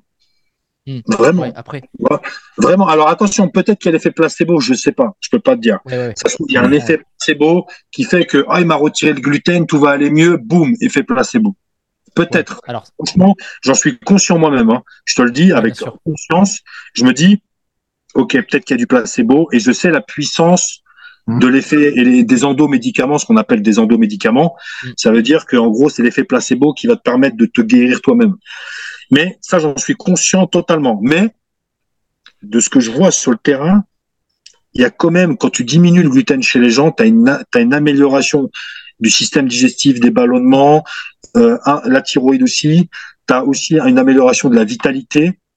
Euh, et alors, comme je te dis, attention, peut-être que c'est pas scientifique, peut-être que machin, peut-être que c'est simplement placebo, parce que tu sais bien, hein, les gens, tu dis, ouais, t'arrêtes le gluten, oula, ça y est, c'est bon, solution miracle, c'était ça, et boum, tout repart, tu vois, on le sait tous, hein. c'est, c'est, c'est comme là, tu vois, one meal a day, boum, ça y est, tout fonctionne, tu vois, C'est- comme ça, c'est l'humain qui est comme ça, on peut pas s'en empêcher, c'est, il y a toujours une solution miracle à un problème, sûr, mais- toujours. toujours, mais je me dis, moi, ce que je vois concrètement sur le terrain, c'est que quand je diminue un petit peu le gluten, que j'oriente un peu plus sur des aliments, bah, de toute façon, en plus, et ça, c'est un petit secret, hein, c'est que quand on enlève un petit peu le gluten chez les gens, forcément, ils mangent moins de merde. Oui, c'est ça, c'est ce que je disais. Le choix des aliments est pas le même. Hein, forcément, quand tu dis, écoute, limite le gluten, ça ira un petit peu mieux, puis que la personne elle se sent mieux, tu sens que, eh ben, elle va, switcher peut-être euh, la pizza du samedi, elle va y aller sur euh, ou le restaurant machin, petit truc. Tu vois, ce que je veux dire, c'est aussi un peu le côté psychologique. Tu vois, ce que je veux dire? Alors, je, suis d'accord, mais tu vois, on- reprend l'exemple de la pizza, par exemple. Parce que très souvent, en effet, le, le gluten est aujourd'hui extrêmement répandu dans l'alimentation, entre guillemets, moderne. On s'entend bien, ok? Mais imagine, tu fais une pizza, par exemple. En soi, on est d'accord pour le dire, une pizza, c'est pas malsain. C'est des glucides, des protéines, des lipides. Encore une fois, c'est ce qui va faire la pizza, qui va faire qu'elle est plus ou moins qualitative ou pas. Oui, Tu prends sûr. une pizza à- en, en utilisant de la farine de sarrasin. La Et farine voilà, c'est ça. Toujours on La farine de pâte douce. C'est le sarrasin ou l'orge ou voilà. C'est- c'est- c'est- Et c'est pour ça que moi, je suis un peu moins tranché que toi par rapport à ça, parce que le problème, c'est que les gens sont déjà tellement euh, ap- ils ont déjà, déjà les gens ont peur de manger. On va être honnête, les gens ont peur de manger parce que on entend tout. En plus, là, l'été N'importe arrive, quoi, alors là, bien sûr. alors là, là, là, là, l'été arrive, Hmm. les, les, les challenges de 30 jours sans sucre. Oh putain, alors ça, c'est les cas. Oh là là là là là. T'as les gens, ils en sortent, ils, ils, ils savent même plus où ils habitent. Mais le pire, le pire, le pire, le pire, et c'est ce qu'on disait tout à l'heure, ça marche. Les gens, ils y croient. Ils y croient. Ils y croient. Oui, parce que Il y a, y des mecs, il y a des mecs qui se font des couilles en or avec ça. Ils y Parce croient. c'est exotique, parce que c'est sexy, parce que ça sonne. euh, voilà, bref. diète Le problème, c'est qu'aujourd'hui, voilà, exactement. Le problème, c'est à la pomme. les, les, les, les gens, ont, ont- de par tout ce que l'on entend à droite et à gauche, sont constamment, ont peur de manger. Il y en a un qui te dit ça sur les réseaux, ça tu peux pas. L'autre il te dit ça tu peux pas. L'autre il te dit tu peux pas boire ça. L'autre te dit, en fait tu te demandes qu'est-ce que tu peux manger? Tu bois de l'eau. Tu, tu, tu, tu, tu bois de Et, l'eau. oui, et, et- et c'est ça. Et à la fin tu te demandes mais est-ce que j'ai le droit de respirer en fait? Est-ce que j'ai le droit Ouais, voilà, c'est ça, c'est vrai, hein, c'est vrai. La plupart des gens, quand, quand ils nous prennent en Voilà. coaching, c'est ça, ils disent, je suis perdu, ce que tu disais tout à l'heure. Exactement. Et c'est pour ça que moi, je suis moins tranché coup par rapport au gluten. Pas que, attention, et que je dis, je cherche vraiment de rester le plus objectif possible par rapport au gluten. Le problème, c'est que les, les gens sont déjà apeurés, ont déjà peur dans tous les sens. Donc, moi, ce que j'essaie de faire de mon côté, c'est vraiment de les rassurer en leur montrant déjà que l'alimentation n'est pas leur ennemi et qu'ils ne doivent pas Clairement. avoir peur. Clairement. Donc, c'est vrai que même moi, sans m'en rendre compte, indirectement, je mets pas du gluten. Enfin, j'en mets très peu, mais je, je le fais pas volontairement. Non, pareil, que- pareil. C'est juste C'est. juste que comme j'ai la majorité des gens que j'ai ont des problèmes digestifs, je- Bah oui, t'es obligé, t'es obligé, t'es obligé. Voilà, mais à cause, Bah oui. encore une fois, de, de Les gens me disent tu fais des diètes sans gluten. Je dis non, mais en fait, c'est pas, j'ai même pas pensé à ça en fait. J'ai mis en place des trucs qui vont, qui vont vous soigner, enfin soigner entre guillemets, qui vont vous aider. Et le problème, c'est qu'encore une fois, par rapport au gluten, et ce que je dis, c'est que le problème, c'est que le gluten est aujourd'hui majoritairement répandu. Le problème, c'est que les gens ont peur de manger par tout ce qu'on entend. Donc, en fait, on est sur- dans une problématique qui n'a pas de fond et qui n'a pas de fin non plus. Et ça, c'est un problème. Donc, d'abord, je pense que les réconcilier avec l'alimentation, qui est gluten ou pas, à condition que digestivement ça passe, ça. on soit d'accord avec ça. Ensuite, on voit comment les personnes se sentent. Maintenant, honnêtement, pour le gluten, pour pour revenir là-dessus, je ne suis pas aussi tranché que les gens parce que pour moi, de ce que je lis, un jour, un jour c'est noir, un jour c'est blanc. Le jour où on nous dira là, on est bon, là, on n'est Hmm. pas bon, ça, c'est pas bon, ok, là, je dirais, ok. Et là, j'ai aucun problème à me remettre en question, à me dire, j'avais tort, par exemple. Ah oui, non, de oui, rester objectif. Toujours, j'essaie toujours de rester le plus objectif possible par rapport à ça. Voilà, le gluten, je suis. Je, dis pas que c'est bon, je dis pas que c'est mauvais, je dis juste que pour le moment, voilà, il- dites-vous bien que la la réalité nous montre que dans 80-90% des cas, les gens le tolèrent bien. Si elle est problématique Et comme tu disais tout à l'heure, c'est le dose- la dose qui fait le poison, c'est tout. hein. Voilà, c'est le contexte et tout ça. Enfin Si bref, tu, voilà. si tu bouffes euh, une baguette de pain tous les jours et que le soir tu manges une pizza, ça ira pas bien. De toute façon, dans tous les cas, ça ira pas bien. Oui, c'est ça. C'est pas forcément le gluten le problème, là. Mais une fois de plus.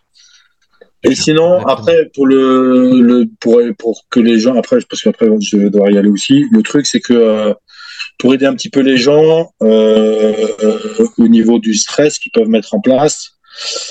Déjà, bon après on on connaît les gens, ils connaissent maintenant tout ce qui est lumière bleue, euh, les écrans le soir, machin, etc. Essayer de mettre un- une routine en place, essayer de se mettre une routine, etc. Euh, Même coucher les enfants, la routine de l'histoire avec les enfants, après aller prendre un livre, bouquiner un peu, sortir un peu, voilà.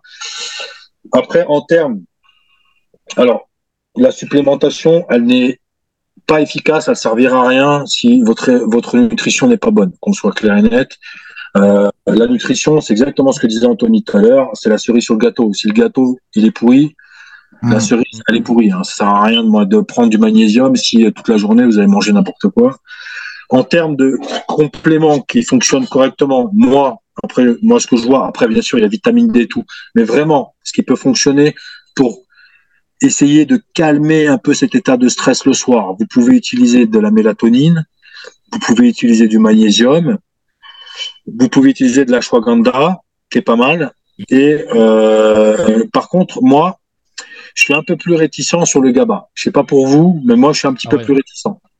Le GABA, je suis pareil que toi parce que de ce qu'on se rend compte encore une fois, alors c'est encore une fois, ce qu'il faut savoir, c'est que les, euh, il y a ce qu'on appelle la barrière hémato-encéphalique, qui est une sorte, enfin très simple, de filtre, ok, qui empêche euh, les composants du bas de passer vers l'autre facilement, ce qui pourrait potentiellement venir affecter le cerveau et ses fonctions. Faire très simple, ok. On se rend compte que chez l'adulte, la- cette fameuse barrière hémato-encéphalique, elle est beaucoup plus épaisse que chez l'enfant. Ce qui veut dire, et c'est pour ça que l'enfant est beaucoup plus réceptif à la supplémentation en GABA que l'adulte. Cependant, même dans les deux cas, sur 100% du GABA que vous allez prendre, il y a une très infime partie qui va passer, une, une infime partie qui va passer. Donc, est-ce que ça vaut vraiment le coup de, se- de, de se supplémenter en GABA? Le fan était Bon, plus moi, intéressant. je suis pas, voilà, moi Je je suis pas, je suis pas si sûr, moi. franchement. Ouais, non, moi, moi non. Honnêtement, de- même de ce que j'en lis, c'est que c'est pas. Et même, très souvent, les- l'effet placebo ils sont beaucoup plus forts que la prise de GABA. En vrai, bref.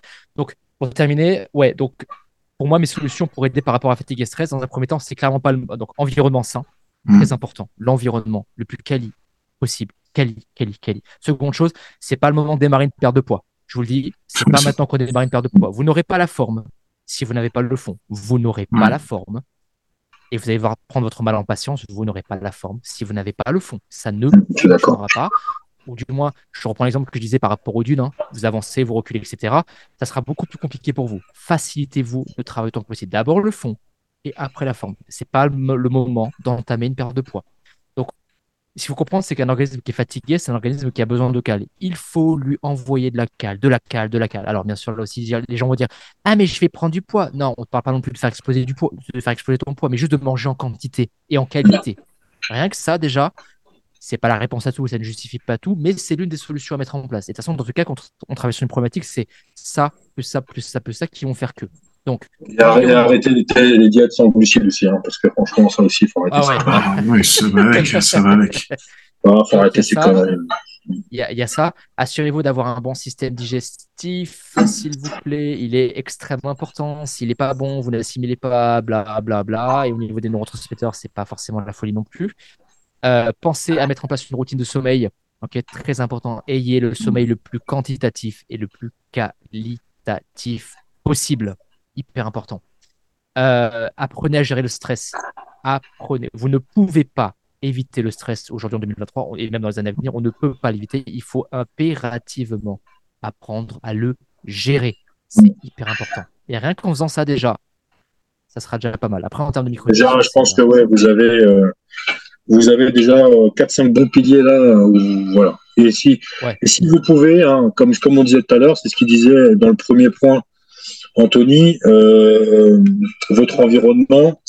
Si vous pouvez, votre métier ne vous plaît pas, et ben vous faites autre chose. Si vous pouvez, vous travaillez la nuit, ça vous va pas, vous travaillez le jour. Euh, essayez de mettre en place. Rien n'est rien n'est impossible. Simplement, il va falloir faire des peut-être des efforts un peu plus conséquents ou faire des faire des hum, comment on pourrait dire des petits sacrifices. Ouais. Mais sur le long terme, Ouais. ça vous sera bénéfique. Sur le long terme, ça vous sera bénéfique. Vous aimez pas votre boulot. Vous allez le matin avec la boule au ventre. Vous aimez pas votre boulot, votre patron c'est un con, vous l'aimez pas. Vous aimez pas ce que vous faites, c'est de la merde. Ouais. Faites une formation. Prenez un crédit formation, faites une formation. Même si votre employeur il veut pas, forcer, forcer, forcer. Faites un crédit formation, prenez vos points formation, in- instruisez-vous, apprenez quelque chose, faites autre chose. Vous avez une passion, essayez de vous convertir et euh, aller euh, vers, vers votre passion.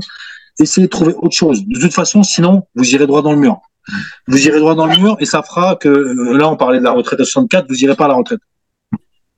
Ouais, ça va être compliqué. Et dites-vous bien que, au final, là, j'en peux plus. J'ai- vraiment envie de pisser, j'en peux plus. J'en peux plus. Tout à l'heure, ça je- saute comme ça sur Ça le j'en peux plus.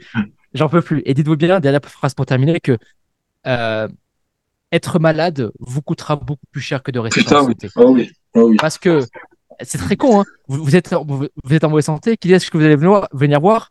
C'est Bibi. Donc il y a Bibi à payer, il y a les compléments alimentaires, il y a le médecin à payer, il y a les, les examens à payer, plus la visite de contrôle du médecin.